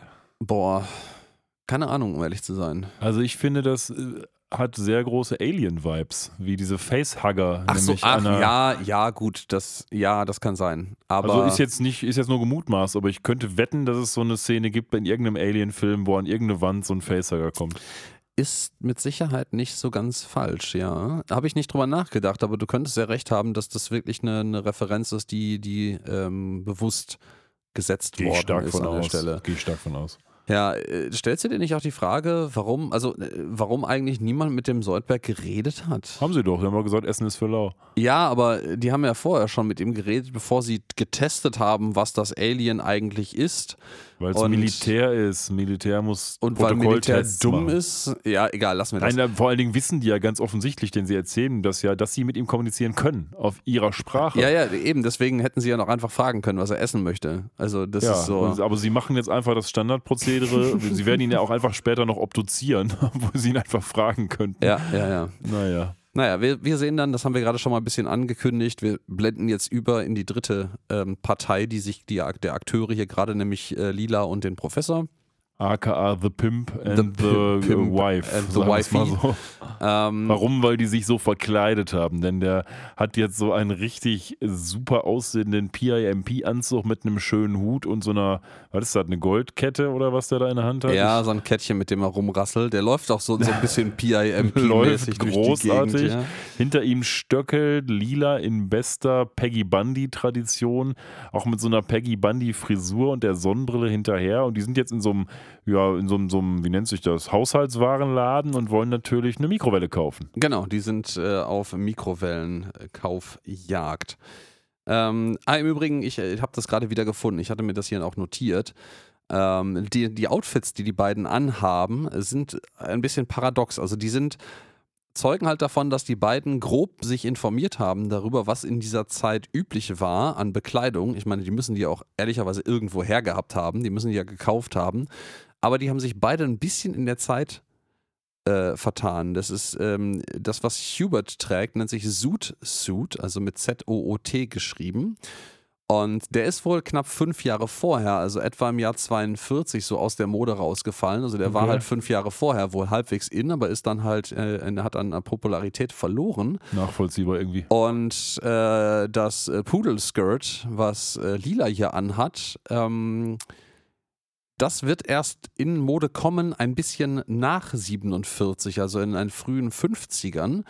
Und man kann hier natürlich mutmaßen, dass hier das, die erste offensichtliche Einflussnahme auf die Zukunft stattfindet, dass Lila eventuell den Trend gesetzt hat, weil sie wusste, dass dieser Trend zum Trend wird in dieser Zeit. Also ich, mir sind zwei Gedanken durch den Kopf gekommen gerade.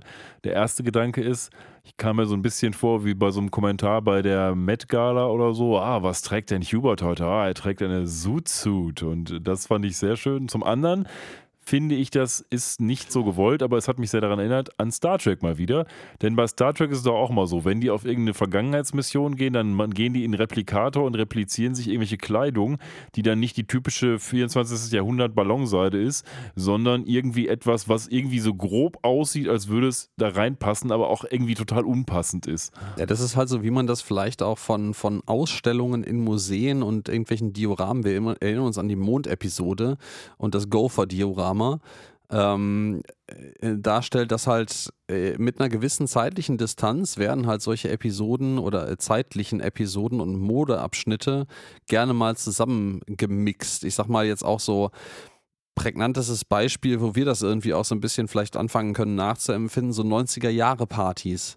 Ja, da wird halt irgendwie so ein gesamter riesiger Mischmaschkamm über äh, einen Jahrzehnt äh, geworfen, das halt eigentlich viel diversitärer und vielfältiger ist als diese zusammengemischte, runtergekochte Realität von so einer 90er-Jahre-Party und die damit verbundene Musik und Kleidung.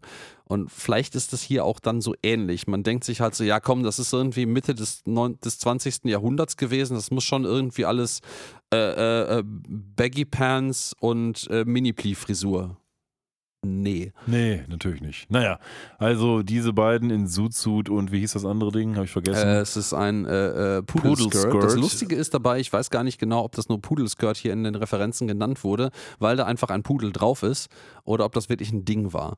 Keine Ahnung. Ähm, aber ja, sie Wo gehen jetzt. Die Modebewussten. Genau, sie gehen jetzt zu diesem äh, wunderbaren Verkäufer hin und verkaufen, wollen sich eine Mikrowelle kaufen. Ja, gibt es aber nicht. Es gibt nur den Super Ofen 5001 oder wie auch immer der heißt. Der hat, der vier, hat so ein Gasherd. So ein ne? Gasherd mit vier Flammen. Super, da kann man noch ein Bügelbrett rausklappen und unten kann sich die Frau auch noch die Füße kühlen, wenn sie das Ding ausfährt, weil da ist noch so eine kleine, so ein Mini-Swimmingpool für die Füße drin. Dieser Verkäufer ist auch massiv chauvinistisch und äh, ist mit dem Professor aber da auf einer Linie, weil beide einigen sich irgendwann darauf, nachdem Lila ihnen beide eine verpasst hat für ihre Sprüche ja, dass Frauen halt einfach ein bisschen gaga sind, ne?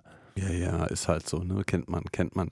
Ja, Fakt ist aber eins, Mikrowelle gibt es nicht. Und ein Gasherd bringt denen nichts, weil mit dem Gasherd können sie scheinbar nicht in die Zukunft wieder reisen. Nee, das funktioniert nicht. Im Übrigen auch äh, nochmal ein, ein Faktum an dieser Stelle eingeworfen bezüglich des Mikrowellenherdes. Ich habe mich natürlich auch gefragt, seit wann gibt es den eigentlich? Und auch das wieder ist ein extrem gutes Timing, was man hier zufälligerweise hingelegt hat. Wir sind ja im Jahre 1947 im Juli ähm, beim Roswell-Incident, einen Tag danach. Und tatsächlich wurde die erste öffentliche Vorstellung der Mikrowelle, nicht unbedingt die Erfindung dieser Technologie, im Jahr 1947 gemacht. Allerdings kann, noch als von, von, von Raytheon.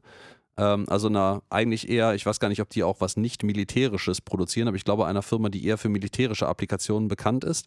Damals wahrscheinlich noch nicht als Haushaltsgerät äh, äh, verkauft, aber die Technologie wurde in exakt diesem Jahr auch das erstmalige zum erstmaligen Zeitpunkt der Öffentlichkeit vorgestellt, meinen Informationen nach. Kann ja eigentlich kein Zufall sein. Da werden sie sich wahrscheinlich überlegt haben, na, was gab es da gerade noch nicht, was können die nicht kaufen und dann kam halt die Mikrowelle. Nein, nein, der offensichtliche Zufall ist natürlich, die Aliens in Roswell haben das mitgebracht. Das oh, kannten wir vorher ja, noch nicht. Also natürlich. siehst du nicht die Zeichen und ja, den Zusammenhang? Haben, haben zumindest eine defekte Mikrowelle mitgebracht. ja, das ist wohl wahr. Ähm, ja, ich, ich mag diese Szene mit dem Verkäufer, der hier den Gasherd verkaufen will und auch die, die ähm, Frau eigentlich für, für ein bisschen verrückt erklärt, die nach einer Mikrowelle fragt. Also Frauen, ne? die haben halt manchmal so komische Einfälle. Ähm, und ja, wie du sagst, dann sehr, sehr chauvinistisch darauf reagiert. Lila reagiert dann auf die äh, chauvinistischen äh, Antworten des Professors auch sehr charmant, indem sie nämlich äh, seine Krawatte in Brand setzt mit dem Herd, den sie elegant einschaltet, als selbige sich darüber befindet, die im Übrigen sehr kurz ist. Ja, Stelle ich so fest. Sehr breit und sehr kurz ja. und jetzt sehr in Flammen. Ähm, Finde ich eine allgemein sehr schöne Szene. Aber die beiden realisieren, das mit dem äh, mit der Mikrowelle, das gibt nichts. Ja, wir sehen hier noch kurz dann eine Überblendung auf die Straße, wo Fry mit ähm, Inos herläuft, wo es auch übrigens kein Hard Rock Café mehr gibt, sondern ein Hard Croon Café, weil das Hard Rock Café gab es zu dem Zeitpunkt noch nicht. Das ist vor allen Dingen viel wichtiger, es äh, gibt die Musikrichtung genau, Rock es, noch nicht. Genau, es gibt auch noch keinen Rock, deswegen ist es Croon hier an der Stelle. Ähm, und auf dieser Straße gehen, wie gesagt, Inos und Fry herum sind offensichtlich dabei, ähm, ja, nicht zu sterben, sagen wir es mal so. Denn Frys Mission ist ja immer noch, Inos vor allem zu bewahren, was böse ist. Deswegen ja, weicht er dem nicht mehr von der Seite, ne? Nee, also literal wirklich nicht mehr. Die, die sitzen nebeneinander. Ähm, er bemerkt jetzt tatsächlich zum ersten Mal den Kopf von Bender, der halt ganz offensichtlich wie ein Kopf mit Mund aussieht. Und Augen vor Der Augen Dingen. hat, die auch Dingen hinterher gucken können mit Pupillen und auch äh, äh, nicht vorhandene Augenlider haben, die Gefühlsregungen von sich geben, also durch ihre Stellung. Der guckt nämlich gerade zum Beispiel grimmig, ja. weil Ines das Ding jetzt zum ersten Mal bemerkt und stellt, feststellt, oh, eine Lunchbox. Was hast du da drin? Und greift dem Bender halt in den Mund rein und friemelt da drin rum und holt so ein paar Chips halt, also Computerchips und Platinen daraus und ja, denkst so, oh, Snacks. Von denen Bender auch sagt, das ist mein Gehirn. Ja, also von ja, dem also, er isst die und, trotzdem. Und isst die trotzdem und das so, boah, die sind aber ganz schön crunchy, ey. Das, das jetzt müssen wir erstmal einen trinken gehen, weil das war jetzt doch irgendwie ein bisschen viel für meinen Mund. Deswegen ja. wollen sie jetzt mal Malt, in den Malt-Shop gehen sozusagen. Ja, Joey's Malt.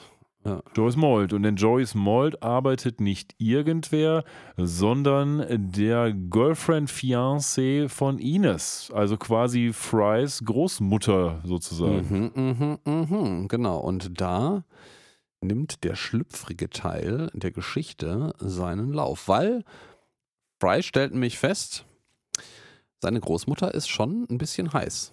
Ja, das ist jetzt schön auf der einen Seite, aber ein Problem natürlich, weil er muss sich jetzt erstmal zurückhalten und er ja, findet es wahrscheinlich auch ein bisschen komisch vielleicht, dass der Ines, der ja doch ganz offensichtlich ziemlich einfältig ist, dann so eine Frau abgekriegt hat. Aber ganz offensichtlich mag ähm, sie ihn, Mil Mildred heißt sie, glaube ich. Ja, Mildred heißt sie, glaube ich. Ähm, und ähm, die küsst ihn auch, den Ines da vor aller Augen und ja, dann das Problem, was sich auftut, ist allerdings, dass Ines dann Fry erzählt, ja, manchmal glaube ich, du, ich bin mit dir irgendwie nur zusammen, weil man von mir erwartet, mit einer Frau zusammen zu sein. Und als Fry das hört, flippt Oh. er natürlich völlig aus. Ja, ja, denkst du, oh mein Gott, nein, Junge, das hier mit äh, Kerlenliebe und so ist halt äh, nicht, du hast jetzt gefälligst Kinder zu zeugen mit der, deiner, deiner Freundin. Ähm, auch schön, so die ein, den Einwurf von dieser, dieser Fragestellung finde ich schon relativ modern und auch irgendwie gerechtfertigt an der Stelle, so das einfach einzubringen, finde ich gut von Futurama.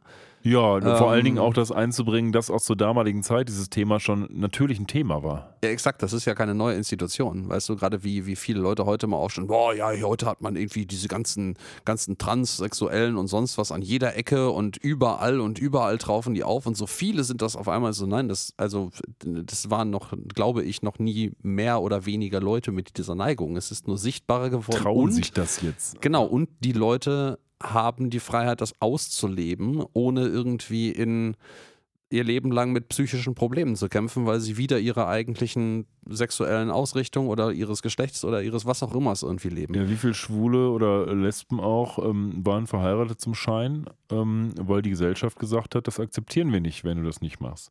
Das ist Ja. eine Gesellschaft, äh, die, einfach nur tragisch ist. Ich habe auch Also, den Eindruck, das war auch in den, in den 50er, 60er, 70er Jahren, äh, war das überhaupt nicht unüblich, dass das existierte. Dann hat man halt gesagt, okay, das ist eine Scheinehe. Jeder drumherum wusste eigentlich ein bisschen, was Sache ist. Äh, und solange wie die Person aus anderen Gründen nicht im Umfeld in Ungnade gefallen ist, hat man das nicht näher angezeigt und verfolgt. Ich würde sogar fast behaupten, dass vielleicht sogar die Strafverfolgungsbehörden solchen Sachen erst nachgegangen sind, wenn man das explizit irgendwie gefordert hat Oh, oder so. Ich, keine Ahnung, vielleicht, vielleicht gehe ich, gehe ich das Thema auch ein bisschen zu naiv an und unterschätze, wie verbohrt die Leute in den 50er, 60er Jahren waren. Wahrscheinlich. Aber Fakt ist eins, Fry versucht jetzt Ines möglichst absolut in Sicherheit zu bringen und das macht er in the middle of nowhere, bringt er ihn jetzt hin, weil die Mitte von nirgendwo ist der sicherste Teil von nirgendwo. Finde ich auch übrigens ein super Spruch, Ja, den könnte man ja, sich auf ein ja, T-Shirt drucken. Ähm, und in diesem, in dieser Middle of Nowhere, in so einer Hütte mitten in der Wüste, dann denkt erstmal, ja gut, das ist auf jeden Fall weit weg von allem. Dann zeigt er ihm halt mal den schönen Chronographen aus dem Raumschiff, der jetzt der Pin-Up-Kalender geworden ist, wo eine leicht bekleidete Dame drauf ist. Und Inos blättert eine Seite weiter, wo dann ein netter Herr drauf ist und scheint das auch besser zu finden, aber Fry ist unerbittlich und lässt Ines nur die schöne Frau angucken. Und ja, will ihn jetzt quasi dazu trimmen, dass er doch bitte mal ein echter Mann wird jetzt, damit auch Fry geboren wird. Das ist ja das Wichtige an der ganzen Stelle. Deswegen macht Fry das ja, ne? Ja, und äh, er hofft sehr darauf, dass, äh, ja, dass das, dass das Frucht, Früchte zeigt. Im wahrsten quasi. Sinne des Wortes. Im wahrsten Sinne des Wortes, nämlich äh, seinen Vater und dann später ihn oder seine Mutter eigentlich? Ich weiß gar nicht. Ist das, sind das eigentlich Großeltern mütterlicher oder väterlicherseits? Ja, ich glaube, väterlicherseits. thematisiert? Ich erzähl mal weiter, ich gucke das mal Ja, und ähm, ja, dann freut sich Fry über seinen Geniestreich, steigt in den Militärjeep ein und äh, mit äh, Benders Kopf auf dem Beifahrersitz und fährt, na, nicht gen der untergehenden äh, Abendsonne, ähm, etwas anders, äh, weg von diesem Haus und freut sich darüber, dass er jetzt sicher ist. Und dann sieht man, wie, sie, wie er aus so einem, so einem Sperrgebiet Zaun quasi durch einen Checkpoint fährt. Und da steht natürlich Atomic Test in Progress. Also er hat ihn in der Mitte von nirgendwo abgesetzt, wo natürlich in den 40er Jahren auch Atomtests vollzogen worden. Wir sind also hier, ich weiß gar nicht, ob das dann irgendwie in Nevada sein muss und ob das irgendwie in der Nähe der Roswell Airbase ist oder ob das an einem ganz anderen Ort ist, ob wir hier springen. Na, man sieht dann da jedenfalls in so einem Bunker so Wissenschaft, einen Wissenschaftler und zwei Generäle, die sich gerade darauf freuen, den Countdown einzuleiten für einen atomaren Bombentest, der vermutlich genau auf diesem Haus passiert, also zumindest in relevanter Nähe. Ich meine, gut, bei einem Atomtest ist relevante Nähe sehr, sehr, sehr relativ. Ja. Ähm, und äh, sind auch mal gerne 10, 20 Kilometer. Naja, aber ähm, wir sehen dann tatsächlich, dass das Haus, in dem Ines gerade noch auf den Herren auf dem ähm, Kalender starrt und sich sehr darüber freut, ihn erblicken zu dürfen, das wird von dem Atomblast komplett dem Erdboden gleichgemacht, pulverisiert. Fry und Bender sehen das irgendwie noch im Rückspiegel, in eigentlich gar nicht so gebührender Entfernung. Und äh, Bender, ähm, ja, vertont das nüchtern mit einem You are out here. So, also jetzt muss ich erstmal ganz kurz nachschauen. Es ist nicht so hundertprozentig klar. Man mutmaßt, dass das väterlicherseits ist, weil man mutmaßt, dass Ines Fry der Vater von Yancy Fry Senior ist. Ähm, und dementsprechend müsste er eigentlich in väterlicher Linie stehen. Das mal so als Nachschub. Ähm, diese ganze atomare Szene hat mich an zwei Dinge erinnert. Also nein, die atomare Szene selbst hat mich eigentlich nur an eine Szene erinnert, die ich am liebsten schon wieder vergessen hätte. Nämlich, dass Indiana Jones in den, in den ähm, Kühlschrank steigt und durch die atomare Explosion unbehelligt bleibt in, in Indie 4. Ja, Klaus. Aber ganz generell hat mich diese Szene nämlich, dieser Moment, wo Fry ganz offensichtlich ja jetzt weiß, oh Mist, mein Großvater ist jetzt gestorben, eigentlich müsste ich jetzt verschwinden, hat mich irgendwie ans Zurück in die Zukunft erinnert. Ich meine, klar, dieser ganze Plot ist Zurück in die Zukunft, aber insbesondere diese Szene hat mich irgendwie total daran erinnert, an die Szene, wo Marty McFly auf der Bühne steht, dieses Foto von sich aus der Zukunft hat und immer wieder drauf guckt, ob er verschwindet oder nicht, weil nicht so ganz klar ist, ob sein Vater mit seiner Mutter zusammenkommt oder nicht.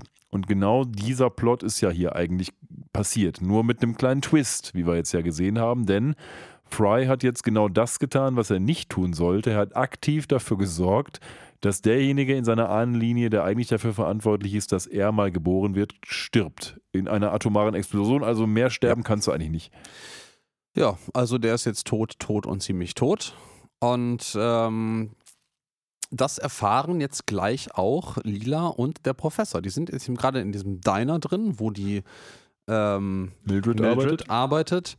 Und äh, ja, dann haben wir so eine schöne Parallelgegenüberstellung. Fry setzt sich mit Benders Kopf zu denen und sagt so, ey, weißt du was, im Übrigen, ich bin ein Idiot. Ähm, ich habe meinen Großvater gerade umgebracht und parallel dazu sieht man Mildred, wie sie am Telefon des Diners äh, die tragischen Neuigkeiten erfährt und genau durch diese Parallelität nimmt jetzt ähm, die Erklärung, warum Fry noch existiert, ihren Lauf. Schön ist übrigens, dass die Army Mildred sagt, dass sie doch bitte schön Trost darin finden soll, dass der Knopf, der die Atombombe ausgelöst hat, einwandfrei funktioniert hat. der Zünder hat einwandfrei äh, funktioniert, ja. Ich habe im Übrigen gerade mal nachgeguckt. Äh, ein ganz kleiner Anachronismus, aber das sei Futurama hier geschuldet, ob der ganzen anderen Übereinstimmungen ähm, zumindest die öffentlich bekannten oder mutgemaßten Atomtests der USA sagen, 1947 hat keiner solcher stattgefunden. Okay. Ja. Also ich meine, das ist jetzt nicht so, als hätten die zehnmal im Jahr mit so einem Ding irgendwie nee. um sich geworfen. Aber es passt halt, trotzdem in die Zeit, ne? Ja, ja, genau. Es passt in die Zeit. Die äh, Trinity-Tests waren etwas vorher. Die waren, glaube ich, was waren die, 46, 47? Nee, warte, die müssten vor, vor Hiroshima gewesen sein. Äh, Hiroshima Trinity-Test war am 16. Juli 1945. Das heißt also vor Hiroshima müsste das gewesen sein, ja. knapp davor. Ja, ja, genau. Ähm, und das war tatsächlich der erste öffentliche Test einer Atom- äh, Bombe ever. Und der zweite danach war am Juli 1946 auf dem Bikini Atoll. Ähm, nämlich eingedenk äh, der, äh, des Namens des Bikini-Atolls hat nämlich der Kleidungsdesigner das mittlerweile eher bekannte Kleidungsstück so genannt, ah, okay, weil das damals halt tragischerweise durch die Atombombentests in den Medien auftauchte. Oh, okay, hat es also doch noch was Gutes gehabt. Genau, und der danach, der nächste ist erst 51 gewesen, also wir springen hier fünf Jahre in die Zukunft und wir sind hier eigentlich ja bei 47, das heißt, das ist jetzt irgendwie ein nettes Plot-Device, aber hey, ne? Ja, auf jeden Fall, du hast es schon angeteasert. Jetzt ist Mildred natürlich am Boden zerstört, denn ihr Fiancé ist tot. Aber glücklicherweise ist ja sein Replacement schon da, nämlich Fry. und der ist jetzt irgendwie dann doch dabei, sich mit Mildred ein bisschen anzubandeln, denn er sagt auch, naja, gut, dann helfe ich dir vielleicht ein bisschen und lass uns doch mal irgendwie gemeinsam über diesen Schmerz hinwegkommen. Das ist korrekt, aber etwas viel Wichtigeres spielt hier noch für Fry als Motivation und ähm, außerhalb des, des äh, ähm, In-Games, hätte ich jetzt gesagt, der, der äh, Geschichtenerzählung eine Rolle, ähm, nämlich für die Showrunner und für die Zensur an dieser Stelle. War nämlich auch schon damals, äh, noch damals, nicht schon damals, sehr wichtig, dass äh, Frys Motivation hier ist, er ist ja noch da, das sagt er nämlich an dieser Stelle auch selber sich oder im Nachgang dieses Gesprächs mit Mildred. Er ist ja noch da, das heißt, das, was er da umgebracht hat, äh, kann nicht sein Großvater gewesen sein, beziehungsweise Mildred kann nicht seine Großmutter sein. Das ist der viel wichtigere Punkt. Also er leitet sich hier jetzt gerade plausibel ab, dass Mildred nicht seine Großmutter sein kann. Und das ist auch für die Zensur an dieser Stelle sehr wichtig gewesen, weil das unter Umständen sehr schwierig gewesen wäre, Anfang der 2000er Jahre. So habe ich zumindest gelesen in den, in den Notizen zu dieser Episode, ähm, ein, äh, jemanden darzustellen, der denkt, weißt du was, das ist irgendwie jetzt meine Großmutter, aber die finde ich jetzt geil, als 20-Jährige, mutmaße ich jetzt mal so ein bisschen, die habe ich jetzt Bock zu knallen. Ja, Inzest sowieso ja. problematisch, aber sie ist doch seine Großmutter ist sie, aber ähm, Fry rationalisiert sich an der Stelle weg, dass das der Fall sein kann, weil er lebt noch. Ja, verstanden. Mhm. Ähm, Habe ich schon verstanden, aber ob das der Zuschauer so mitmacht? Hm. Ja, also, zum, also andersrum. Zumindest die Showrunner haben sich Gedanken darüber gemacht, um einer möglichen Zensur zuvorzukommen, dass man hier jetzt nachweisen kann, Fry ist sich nicht bewusst darüber, dass das seine Großmutter ist. So, ja, ja, ne? das, also das ist der ist wichtige so. Part an dieser Stelle. Und auch für Fry selber ist diese Motivation gerade richtig. Ähm. und das nächste, was wir sehen, ist eine Lieferung. Eine Lieferung von einer großen Kiste. Ähm, also erstmal werden Rationen geliefert und eine weitere große Kiste. Und wer kommt aus dieser großen Kiste? Harry S. Truman, der Präsident der Vereinigten Staaten. Und ich finde diese Szene super lustig, weil der so einfach, der, der diese Animation einfach dieses Holz durch, ist so ja. großartig. Diese Kiste wird geliefert und plötzlich sieht man du, du, du, du, und der kloppt sich da aus dieser Kiste und hallo, Roosevelt hier, ähm, ähm, Truman hier. Und dann geht es so weiter und so fort. Das fand ich, fand ich richtig schön, die Szene. Mhm. Und er sagt er, ich habe auch übrigens ein paar Leute mitgebracht, irgendwie Wissenschaftler, ein paar Army-Typen und einen total crazy Dude, der Fotos macht, dem aber keiner glaubt, keine Sorge. Ja, und das Foto, was er macht, gemacht ist tatsächlich ein, ein äh, ikonisches Foto von diesen, ich habe gerade vergessen, wie der Name von diesem Bild ist, das hat auch einen Namen, diesem V-förmigen Flugformation ja. von mutmaßlichen ähm, fliegenden Untertassen. Das ist sehr bekannt geworden. Das ist ein sehr, sehr verschwommenes und auch sehr, sehr falsches Foto. Aber das ist hier das erste. Und da, da tritt, der tritt jetzt quasi in Erscheinung, um so ein bisschen die Abrundung zu bieten zu dieser ganzen äh, Roswell ne, Area 51 UFO und vor allen Dingen Verschwörungstheorien. Ähm, Truman bringt also hier quasi seinen eigenen Verschwörungstheoretiker, äh, verrückten Fotografen, Pressefotografen mit. Ähm, wie er selber ankündigt, dem wird niemand glauben.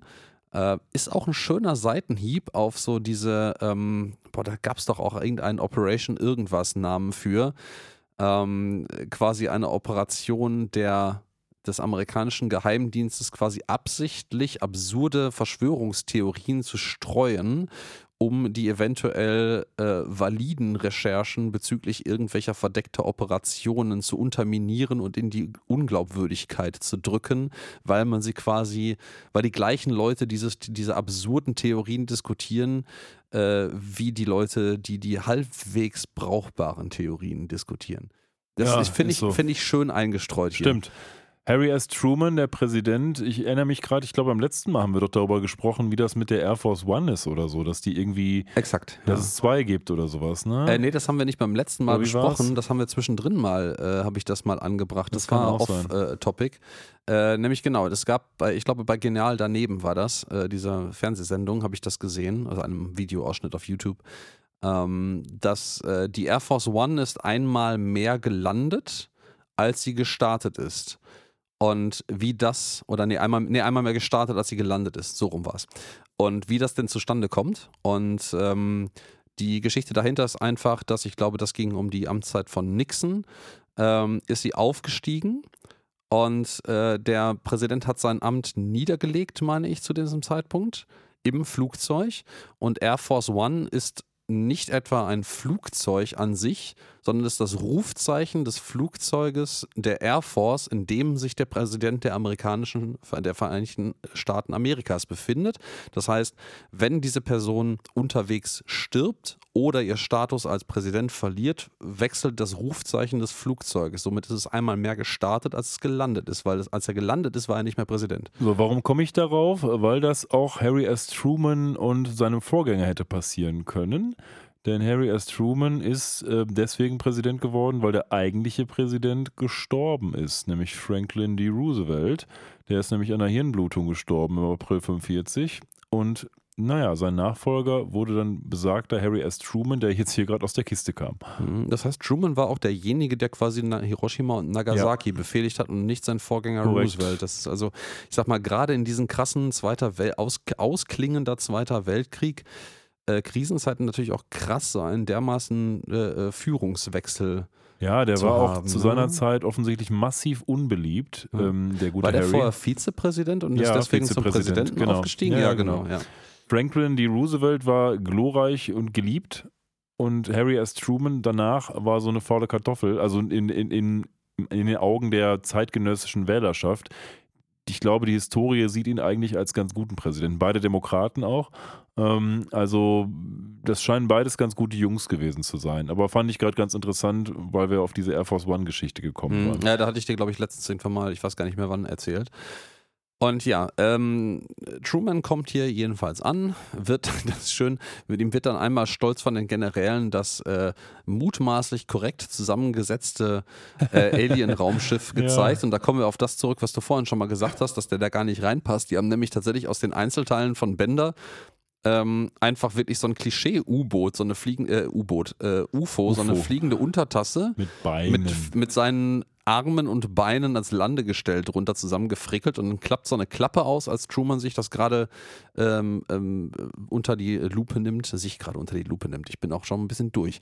Ähm, und da rollt so eine Flasche Bier einfach raus. Ja. So, genau. Und ja, jetzt wird ihm natürlich das Alien präsentiert, beziehungsweise er ist mit dem Alien in einem gemeinsamen Raum, also so ein, so ein Büro, der umfunktioniert wurde, offensichtlich zum äh, Verhörzimmer.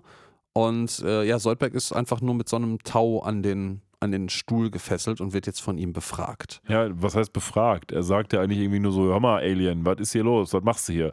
Also, wenn ihr in Frieden kommt, dann äh, hier, dann wird das jetzt böse enden. Aber wenn ihr uns irgendwie unterwerfen wollt, dann äh, ergeben wir uns. Äh, und solche Geschichten. Ja, und Soldberg reagiert das relativ sexuell drauf. Also so, oh, ähm, machen Sie mir etwa hier Avancen, junger ja, Mann. Ja, genau. so.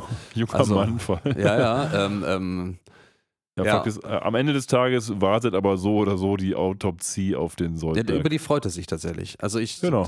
ich weiß immer noch nicht, ob das so eine verzweifelte Aufmerksamkeitsgehascherei ist, die er hier hat, oder ob das irgendwie aus, aus medizinischem Interesse her passiert. Aber ähm, er freut sich darauf. Ja, wir hüpfen an der Stelle wieder etwas in der Story, denn es geht rüber zu Mildred und Fry, die jetzt bei Mildred zu Hause angekommen sind und in Gedenken an Ines so ein Bild mit einer Atomexplosion, das sie da stehen haben. Das letzte ich, Foto von ihm. Finde ich das auch ist, sehr lustig. Das, das ist ziemlich bizarr und sehr düster, aber es ist wahrscheinlich korrekt. Ja, so, also äh, irgendwo auf diesem Foto ist vielleicht irgendwas davon zu sehen. Wobei man wirklich Ahnung. sagen muss, dass die Episode mit dieser doch sehr, sehr dunklen Geschichte sehr leichtherzig umgeht. Also es wird ja überhaupt an keiner Stelle so richtig thematisiert, was da gerade Schreckliches passiert oder generell, wie schrecklich Atomwaffen sind. Das machen die irgendwie so nebenbei. Obwohl diese Atomexplosion doch sehr prominent in Szene gesetzt wird. Ja, also das, das finde ich auch ein bisschen merkwürdig beim näheren Nachdenken, vor allen Dingen hinsichtlich der Tatsache, dass halt Futurama schon relativ früh für die damalige Zeit so mit Environmental Safety und, und äh, Ökologie und auf die Umwelt achten viele Themen gesetzt hat. Für mich gehören halt Atomwaffen und deren Gefährlichkeit und auch Unberechenbarkeit in Teilen äh, so ein bisschen in diesen Themenkomplex mit rein, mit dem man sich dann beschäftigt, wenn man sich mit Umweltschutz unter anderem auch auseinandersetzt, weil das alles so diese humanitären Themen sind. Deswegen finde ich das interessant, dass das hier nur so als blöder Witz im Hintergrund Platz findet. Ich denke, es wird ein Zeitproblem gewesen sein. Also ich glaube Auch, nicht, ja, dass die ja, uns ja. sagen wollen, Atomwaffen sind super. Nein, nein, Die- nein, das stirbt hier jemand in der Episode. Also, Eben, ne, so. Ähm, die hatten nur einfach, weil die Story ja doch recht dicht ist, wohl keine Zeit. Dann Fakt ist eins, es kommt zusammen, was zusammenkommen muss. Denn Mildred ist halt irgendwie angetrunken und alone und sad und dementsprechend macht man eben das, was Fry man dann auch. tut. Fry sowieso, der ist alone. immer alone und sad und angetrunken quasi. Ja, und was sich so findet, das findet sich dann eben und Ja, er hält sie fest und sie findet das auch total toll, sich anzulehnen und dann fängt er so ein bisschen an zu zittern und äh, ja, dann, dann äh, sagen sie sich packt, quasi packt halb sie ein aus. paar schlagende Argumente aus und äh, dann äh, geht's äh, zur Sache. ja. Und äh, da, da ist nämlich die Szene, wo Fry sich dann nochmal im quasi nach außen gekehrten inneren Monolog, weil er redet mit seinen eigenen Händen. Ähm, Mildred findet das kein bisschen weird, äh, was wiederum weird ist. Äh, sich Schon. rationalisiert ist im Moment, ich existiere noch, also äh, kannst du nicht meine Großmutter sein. Und äh, dann fällt sie ihn auch schon an, die beiden plumpsen offscreen zu Boden und offensichtliche Dinge äh, passieren. Am nächsten Morgen stehen dann Lila und der Professor vor dem Haus, wo der ähm, Zeitungsjunge gerade, also dem Haus von Mildred, wo der Zeitungsjunge gerade die aktuelle Roswell Daily Record Zeitung hinwirft. Und ähm, ja, Crackpot Photographs Truman Again ist die Headline hier und da sieht man dieses schöne Alien-V-Formation-Foto.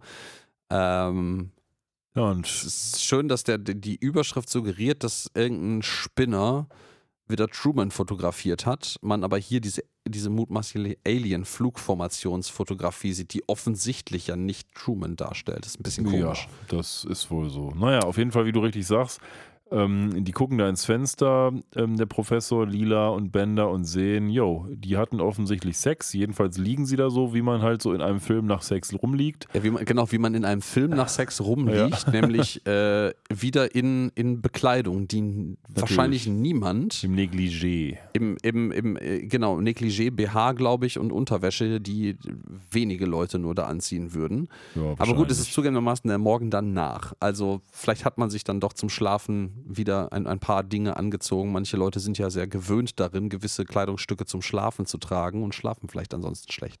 Who Ja, knows? und jetzt sagen wir es mal so, die Zeitlinie ist jetzt wiederhergestellt slash etwas modifiziert worden. Das ist irgendwie nicht so hundertprozentig klar. Fry ist nämlich jetzt, wie der Professor später sagen wird, Mr. I'm my own grandpa. Ja, Ähm, und jetzt mutiert Mildred auch zu seiner Großmutter und er meint, er erzählt den beiden nämlich am Fenster mit der mutmaßlich noch schlafenden Mildred und das ist jetzt so ein, so ein Witz, wo sie nicht mehr wirklich als, als Person agiert, sondern nur noch als Klischee, weil Ja. sie selber nicht mehr auf diese Durchbrechung der, also aus ihrer Sicht ist das jetzt eigentlich eine Durchbrechung der vierten Wand, was die drei da betreiben.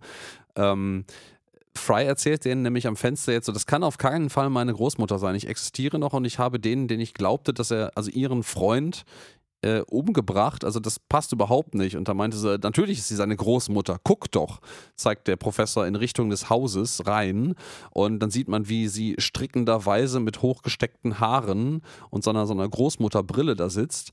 Und etwas wesentlich später, nachdem Fry den ersten Schreck irgendwie so halb verdaut hat und geschrien hat, äh, hat sie noch so ein, so ein Hörrohr und gießt irgendwie mit so einer Decke umgehangen Tee ein. Ich fand die Szene insgesamt ein bisschen komisch, muss ich sagen, weil ich hätte sie mir schenken, man hätte sie sich schenken können. Klar, es ist jetzt irgendwie nochmal so ein Gag, aber was, was will uns diese Szene jetzt konkret sagen? Wollen die uns jetzt sagen, jawohl, es ist auf jeden Fall so, dass Fry Mr. Mine Own Grandpa ist und es sollen kein Zweifel daran herrschen oder warum gibt es die Szene? Wahrscheinlich. Also ich habe da auch ein bisschen drüber nachgedacht und ich finde, also ich mag den Humor an dieser Stelle mit diesem demonstrativen, äh, äh, sie verhält sich jetzt wie deine Großmutter und plötzlich an dem, das ist so, so ein bisschen dieser klischeehafte Walk of Shame. So du bist abends betrunken gewesen, hast dich mit jemand anderem eingefunden, es war eine spannende Nacht und am nächsten Morgen im nüchternen Kopf stellst du fest, oh, War das so doll. Ja. war vielleicht doch der Alkohol, der da Handlungen vorangetrieben hat. Aber das ist es ja hier gar nicht, weil vorher Ähm. war sie ja auch ganz offensichtlich noch jung und attraktiv. Ja, ja, aber vielleicht soll das dieses Klischee breit treten. Und ja, auch wenn diese Art und Weise des Humors, finde ich, also in seiner Darstellung ungewöhnlich ist für Futurama, weil eben ähm, ihr Charakter nicht wahrnimmt, dass da draußen offensichtlich über sie geredet hat. Das meinte ich vorhin mit vierter Wand Ja, ja, durchbrechen. genau. Das ist so ein bisschen wie so ein Theaterstück, was sich innerhalb dieses Raumes abhält. Und der Professor und Lila, die draußen stehen, sind das Publikum, zu denen Fry spricht, ohne dass eine andere der, der Akteure innerhalb des Theaterstücks das bewusst wahrnimmt, was da passiert. Ähm, Ja, die Szene zerbricht an der Stelle irgendwie so ein bisschen in verschiedene Einzelteile und die aber voneinander jetzt getrennt sind. Genau, ist und halt ich, ich, wie gesagt, ich mag den Humor an dieser Stelle, aber ich verstehe, was du meinst, dass es merkwürdig zusammengestückelt ist. Ja, was auch merkwürdig zusammengestückelt wird, beziehungsweise entstückelt wird, Auseinandergestückelt, auseinandergestückelt wird, ist Soldberg, der mittlerweile auf dem Autopsietisch der Army liegt und relativ freigebig mit seinen äh, Organen umgeht. Denn er, wir lernen, er hat vier Herzen, glaube ich, oder was sind es Herzen? Äh, ja, ja, genau, bei Herzen. So, ah, nimm ruhig, ich habe da vier von. Genau. Äh, der ist bei vollem Bewusstsein. Ich finde das sehr, sehr witzig, wie die beiden Typen in diesen vollen Hazmat-Suits äh, da äh, seinen, seinen Brustkorb öffnen mit so einer Klammer, so, einer- so einer Apparatur, die das offen hält. Und der eine hat so ein Mikrofon, um halt äh, offensichtlich auf einen äh, Tape-Recorder aufzuzeichnen. Es sieht so ein bisschen aus wie so ein Ringsprecher. Genau, es ist so ein. Michael Buffer äh, Ja. Mikrofon hängt mitten im Ring herunter Mikrofon und genau so missbraucht äh, Soldberg das hier auch, weil er meint, ah und Soldberg ist wieder dabei und the crowd goes wild, bla bla und der Typ nimmt ihn dann das Mikro ab und die äh, Autopsie äh, geht weiter und äh, ja, die finden unter anderem ein äh, Ei, Ja, dass Ja. er dann sofort wieder isst. Genau, was er sofort wieder verschlingt aus der Schale, die praktischerweise neben ihm liegt. Und er meint auch nur ganz trocken für die, für, für quasi in das Aufnahmegerät das gleiche Ei nochmal. Eigentlich ja die perfekte Welt für Soldberg. Er kann unendlich viel essen. Ja, schon, ne?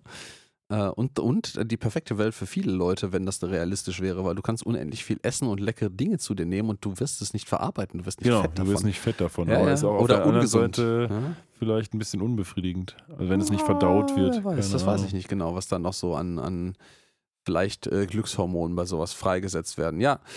Ähm, Eins ist klar, im Planet Express Schiff ist man jetzt nicht so erbaut darüber, was Fry gemacht hat, aber die sagen sich jetzt entgegen sämtlicher Zeitreiselogik und allem, was man in TV und Spielfilmen bislang für Zeitreisen so gesehen hat, scheiß auf alles. Und ähm, lass mal jetzt einfach mit unserem technologisch tausend Jahre überlegenen Raumschiff zur Army Base fliegen, alles kurz und klein schießen, endlich mal unsere Dudes holen, ähm, die Mikrowelle klauen, die die da auf der Army Base nämlich haben. Genau, die haben nämlich eine Satellitenschüssel Genau. für Satellitenkommunikation auf dem Dach, was irgendwie 47 noch nicht wirklich existiert hat, aber lassen wir das sein. Ähm, die haben einen Microwave-Dish, also eine, eine Radarschüssel ist es wahrscheinlich sogar. Ja, also gar keine, wahrscheinlich. gar keine Satellitenkommunikationsschüssel, sondern Radarschüssel auf dem Dach, die sie als Mikrowelle missbrauchen wollen oder können. Und ja, wie du richtig sagtest, der Professor maßgeblich sagt jetzt, weißt du was, fuck it, während Lila noch fleißig Ohrfeigen an Fry verteilt für seine Dummheit, realisieren beide aber offenkundig, das hat jetzt nicht so richtig Konsequenzen. Also es bricht jetzt gerade nicht alles auseinander. Fry verschwindet nicht. Also das, die, die Prophezeiung vom Professor, wenn du das tun solltest, was du hier in der Vergangenheit tust und es zu der Zukunft geführt hat, die die in die Vergangenheit führt, dann tue bitte nicht nicht die Dinge, die du tun sollst. Also es passt irgendwie alles und dann sagt der Professor halt, was auch immer wir jetzt gerade hier machen, das scheint offensichtlich so gewollt zu sein, also gehen sie rein, Guns blazing. Ich finde das eigentlich sehr schön, weil es tritt so ein bisschen das mit Füßen, was in anderen TV-Serien, insbesondere Ja, um diese ja, ja. Zeit, halt immer proklamiert wird, nämlich, oh Gott, oh Gott, tritt auf keinen Schmetterling, wahrhaftig auf keinen Schmetterling. Ähm, und die sagen uns hier einfach, hör mal, ist scheißegal, baller alles kaputt, wird schon nichts explodieren und es explodiert ja auch nichts. Und damit finde ich, ähm, setzt sich Futurama auch ein bisschen von den anderen Zeitreise-Episoden oder Serien ab, wo es nämlich immer um diese Thematik geht und tritt das wohl auch absichtlich ein Stück weit mit den Füßen. Auf jeden Fall. Und was ich gerade sehr schön sehe hier auf dem äh, Bildschirm vor uns, ähm, was jetzt passiert, das, äh, ähm, ich wollte sagen, wirklich wütende Planet Express Schiff, aber das Planet Express Schiff kann per se nicht wütend sein, aber es, es prescht sehr Ja. forsch voran auf die Roswell Airbase, schießt als allererstes eine Rakete äh, ab, die dann irgendwo dort einschlägt. Und im Vorbeifliegen dieser Rakete sieht man, dass auf dieser Rakete, wie das in Militärkreisen bei Kriegseinsätzen, wo sehr üblich ist, die äh, Soldaten, in dem Fall Lila oder der Professor, noch eine Nachricht für den Feind auf diese Rakete gekrakelt haben, in riesigen Lettern. Da steht nämlich Roswell, that ends well Ja. äh, drauf. Und ähm, das finde ich sehr schön, weil erstens heißt das, das ist eine der wenigen Episoden von Futurama, wo der Titel der Episode in der Episode vorkommt, in der einen oder anderen Form, hier geschrieben auf einer Rakete. Viel lustiger finde ich an der Stelle eigentlich nicht das Abbild von Soldberg, was daneben gekrakelt ist, sondern der deutsche Untertitel, der uns das wunderbar übersetzt, nämlich Roswell geht hops, gell. Ja, und warum ist das nicht der Titel der Episode? Äh, Ja, also da haben die Übersetzer der, des, des, der Synchronisierung deutlich bessere ähm, Arbeit geleistet und noch dazu, dass äh, die, den, die bewusste Platzierung des Titels der Episode innerhalb der Episode komplett kaputt gemacht, indem sie das nicht als den deutschen Titel der Episode übersetzt haben oder der deutsche Titel der Episode nicht Roswell get Hopsgell war. ja, aber es sind ich, ja andere Leute, ich, ne? ich, ich finde das schon nicht schlecht. Ich weiß Ja. nicht. Ich muss, ich muss auch noch eine Lanze brechen für den eigentlichen deutschen Titel, weil der heißt ja eigentlich Roswell gut, alles gut. Und das ist ja eigentlich eine Persiflage auf Ende gut, alles ja, gut. natürlich, natürlich. Und eigentlich finde ich das, ich finde das eigentlich besser als Roswell geht Hopscale. Und wahrscheinlich haben es einfach andere Leute gemacht. Ich finde es aber auch lustig, dass wir jetzt quasi zwei verschiedene Versionen hier von, für die Deutschen bekommen. Ja, ja, genau. Also das eine ist natürlich äh, die Möglichkeit, es zu übersetzen, indem man den Reim in der englischen Version beibehält, Roswell that ends well. Und die andere Version ist die Übersetzung, in der man die Anspielung auf ein Wortspiel, nenne ich das mal hier, äh, beibehält. Beides geht im Deutschen nicht, weil das beides nicht funktioniert. So. Und in diesem riesigen Angriff des Alien-Raumschiffes aus Sicht der 1947er Menschen ist wieder der Crackpot. der, der Photographer Crackpot, also der, der verrückte Spinnerfotograf hier, der ein Foto macht von dem wild um sich schießenden Planet Express Schiff. Und das ist jetzt, das ist, glaube ich, the most random thing ever in Futurama bis jetzt. Der macht ein Foto und das Foto ist einfach äh, das, Nessie. es ist Nessie und das nennt sich tatsächlich The Surgeon's Photo an der Stelle. Ähm, oder wird es so genannt? Ich vermute, weil das Foto im Original von einem ähm, Surgeon gemacht. Surgeon, also einem Chirurgen, angefertigt wurde. Ähm, und es sieht halt so aus wie die, die, die ikonische Fotografie von dem mutmaßlichen Loch Ness-Monster. Was überhaupt keinen Sinn macht, dass Nein. eine Fotografie vom Planet Express Schiff, was gerade wild um sich schießt, auch nur ansatzweise so aussieht wie ein See, aus dem so ein, so ein Ärmchen rausguckt. Aber gut, der hat ja auch schon den Präsidenten fotografiert und ist sah aus wie ein UFO. Also das von ist dem auch her. wieder richtig, ja. Es ist konsistent in sich, ja, in es dieser ist Folge. konsistent. jedenfalls. Der Typ produziert offensichtlich sehr konsistent äh, Verschwörungstheorien bzw. mutmaßliche Beweismittel dafür in Form von Fotos. Ja, Fakt ist eins, dem Planet Express Schiff haben die alle nicht so richtig viel entgegenzusetzen. Dann kommen Fry und Lila mit so Rocket Jump Packs angeflogen, kicken die ganzen Leute aus dem Autopsieraum, Auch, retten. auch Truman kriegt Auch richtig Truman, auf die ja, ja, Fresse, auch wird jetzt Truman. noch mit Organen von Soldberg random durch Fry be beworfen Richtig. äh, und hat, glaube ich, irgendwie, der hat irgendwie, glaube ich, seine Gallenblase im, im Gesicht und Soldberg sieht das als Ehre an sogar. Ja, Aber der Professor kommt in so einem Schlafsessel, der irgendwie schießen kann und fliegen kann und holt sich Benders Körper und fliegt dann wieder zum Raumschiff zurück. Ja, und dann sehen wir so ein paar Shots, die mit 3D-Technik angereichert wurden von den Futurama-Machern, wo quasi irgendwelche Panzer anrollen und auf das Planet Express-Schiff geschossen wird. Und am Ende des Tages haben die alle eingesackt und hauen ab. Genau, die haben alle eingesackt und äh, hauen hier äh, wunderbar schnell ab. Äh, wir, haben, wir haben eigentlich, fällt mir gerade ein, noch was vergessen. Über Ja, das du meinst wir, den Typ, der da aus der Latrine Nee, ist. nee, oder nee, was? nee, was äh, ganz anderes, was wir schon viel früher, also du eigentlich für zuständig gewesen wärst, das äh, zu beschreiben. Achso, du meinst, ja, ja, schon klar, aber die Star Trek-Anspielung der Woche. Man hätte die Star Trek-Anspielung der Woche auch noch später ansetzen können, denn wir werden später noch eine, meine ich, direktere Anspielung auf Star Trek bekommen. Aber äh, es gibt auch hier eine, denn der Professor und Lila unterhalten sich darüber, wie man denn das Raumschiff jetzt möglichst rasch mal reparieren kann, weil man muss ja, wenn man diesen Mikrowellendisch gefunden hat, auch schnell wieder zurück zum Wurmloch, damit man noch zurück kann. Und Lila sagt dann, naja, ich habe eigentlich alles schon fertig, aber ich brauche noch, ich weiß gar nicht mehr wofür Den genau. Getränkehalter. Für den der braucht Getränkehalter. noch ein, ein paar Stunden. Brauche ich noch zehn Stunden. Und der Professor sagt, was? Du hast acht Stunden. Und das ist natürlich eine Hommage an Scotty und Kirk. Oh, Captain, ich brauche mindestens drei Tage. Du hast einen Tag. Okay, ich schaff's in einem halben. Äh, Ich glaube, das kommt tatsächlich in der Originalserie gar nicht häufig, wenn überhaupt, vor.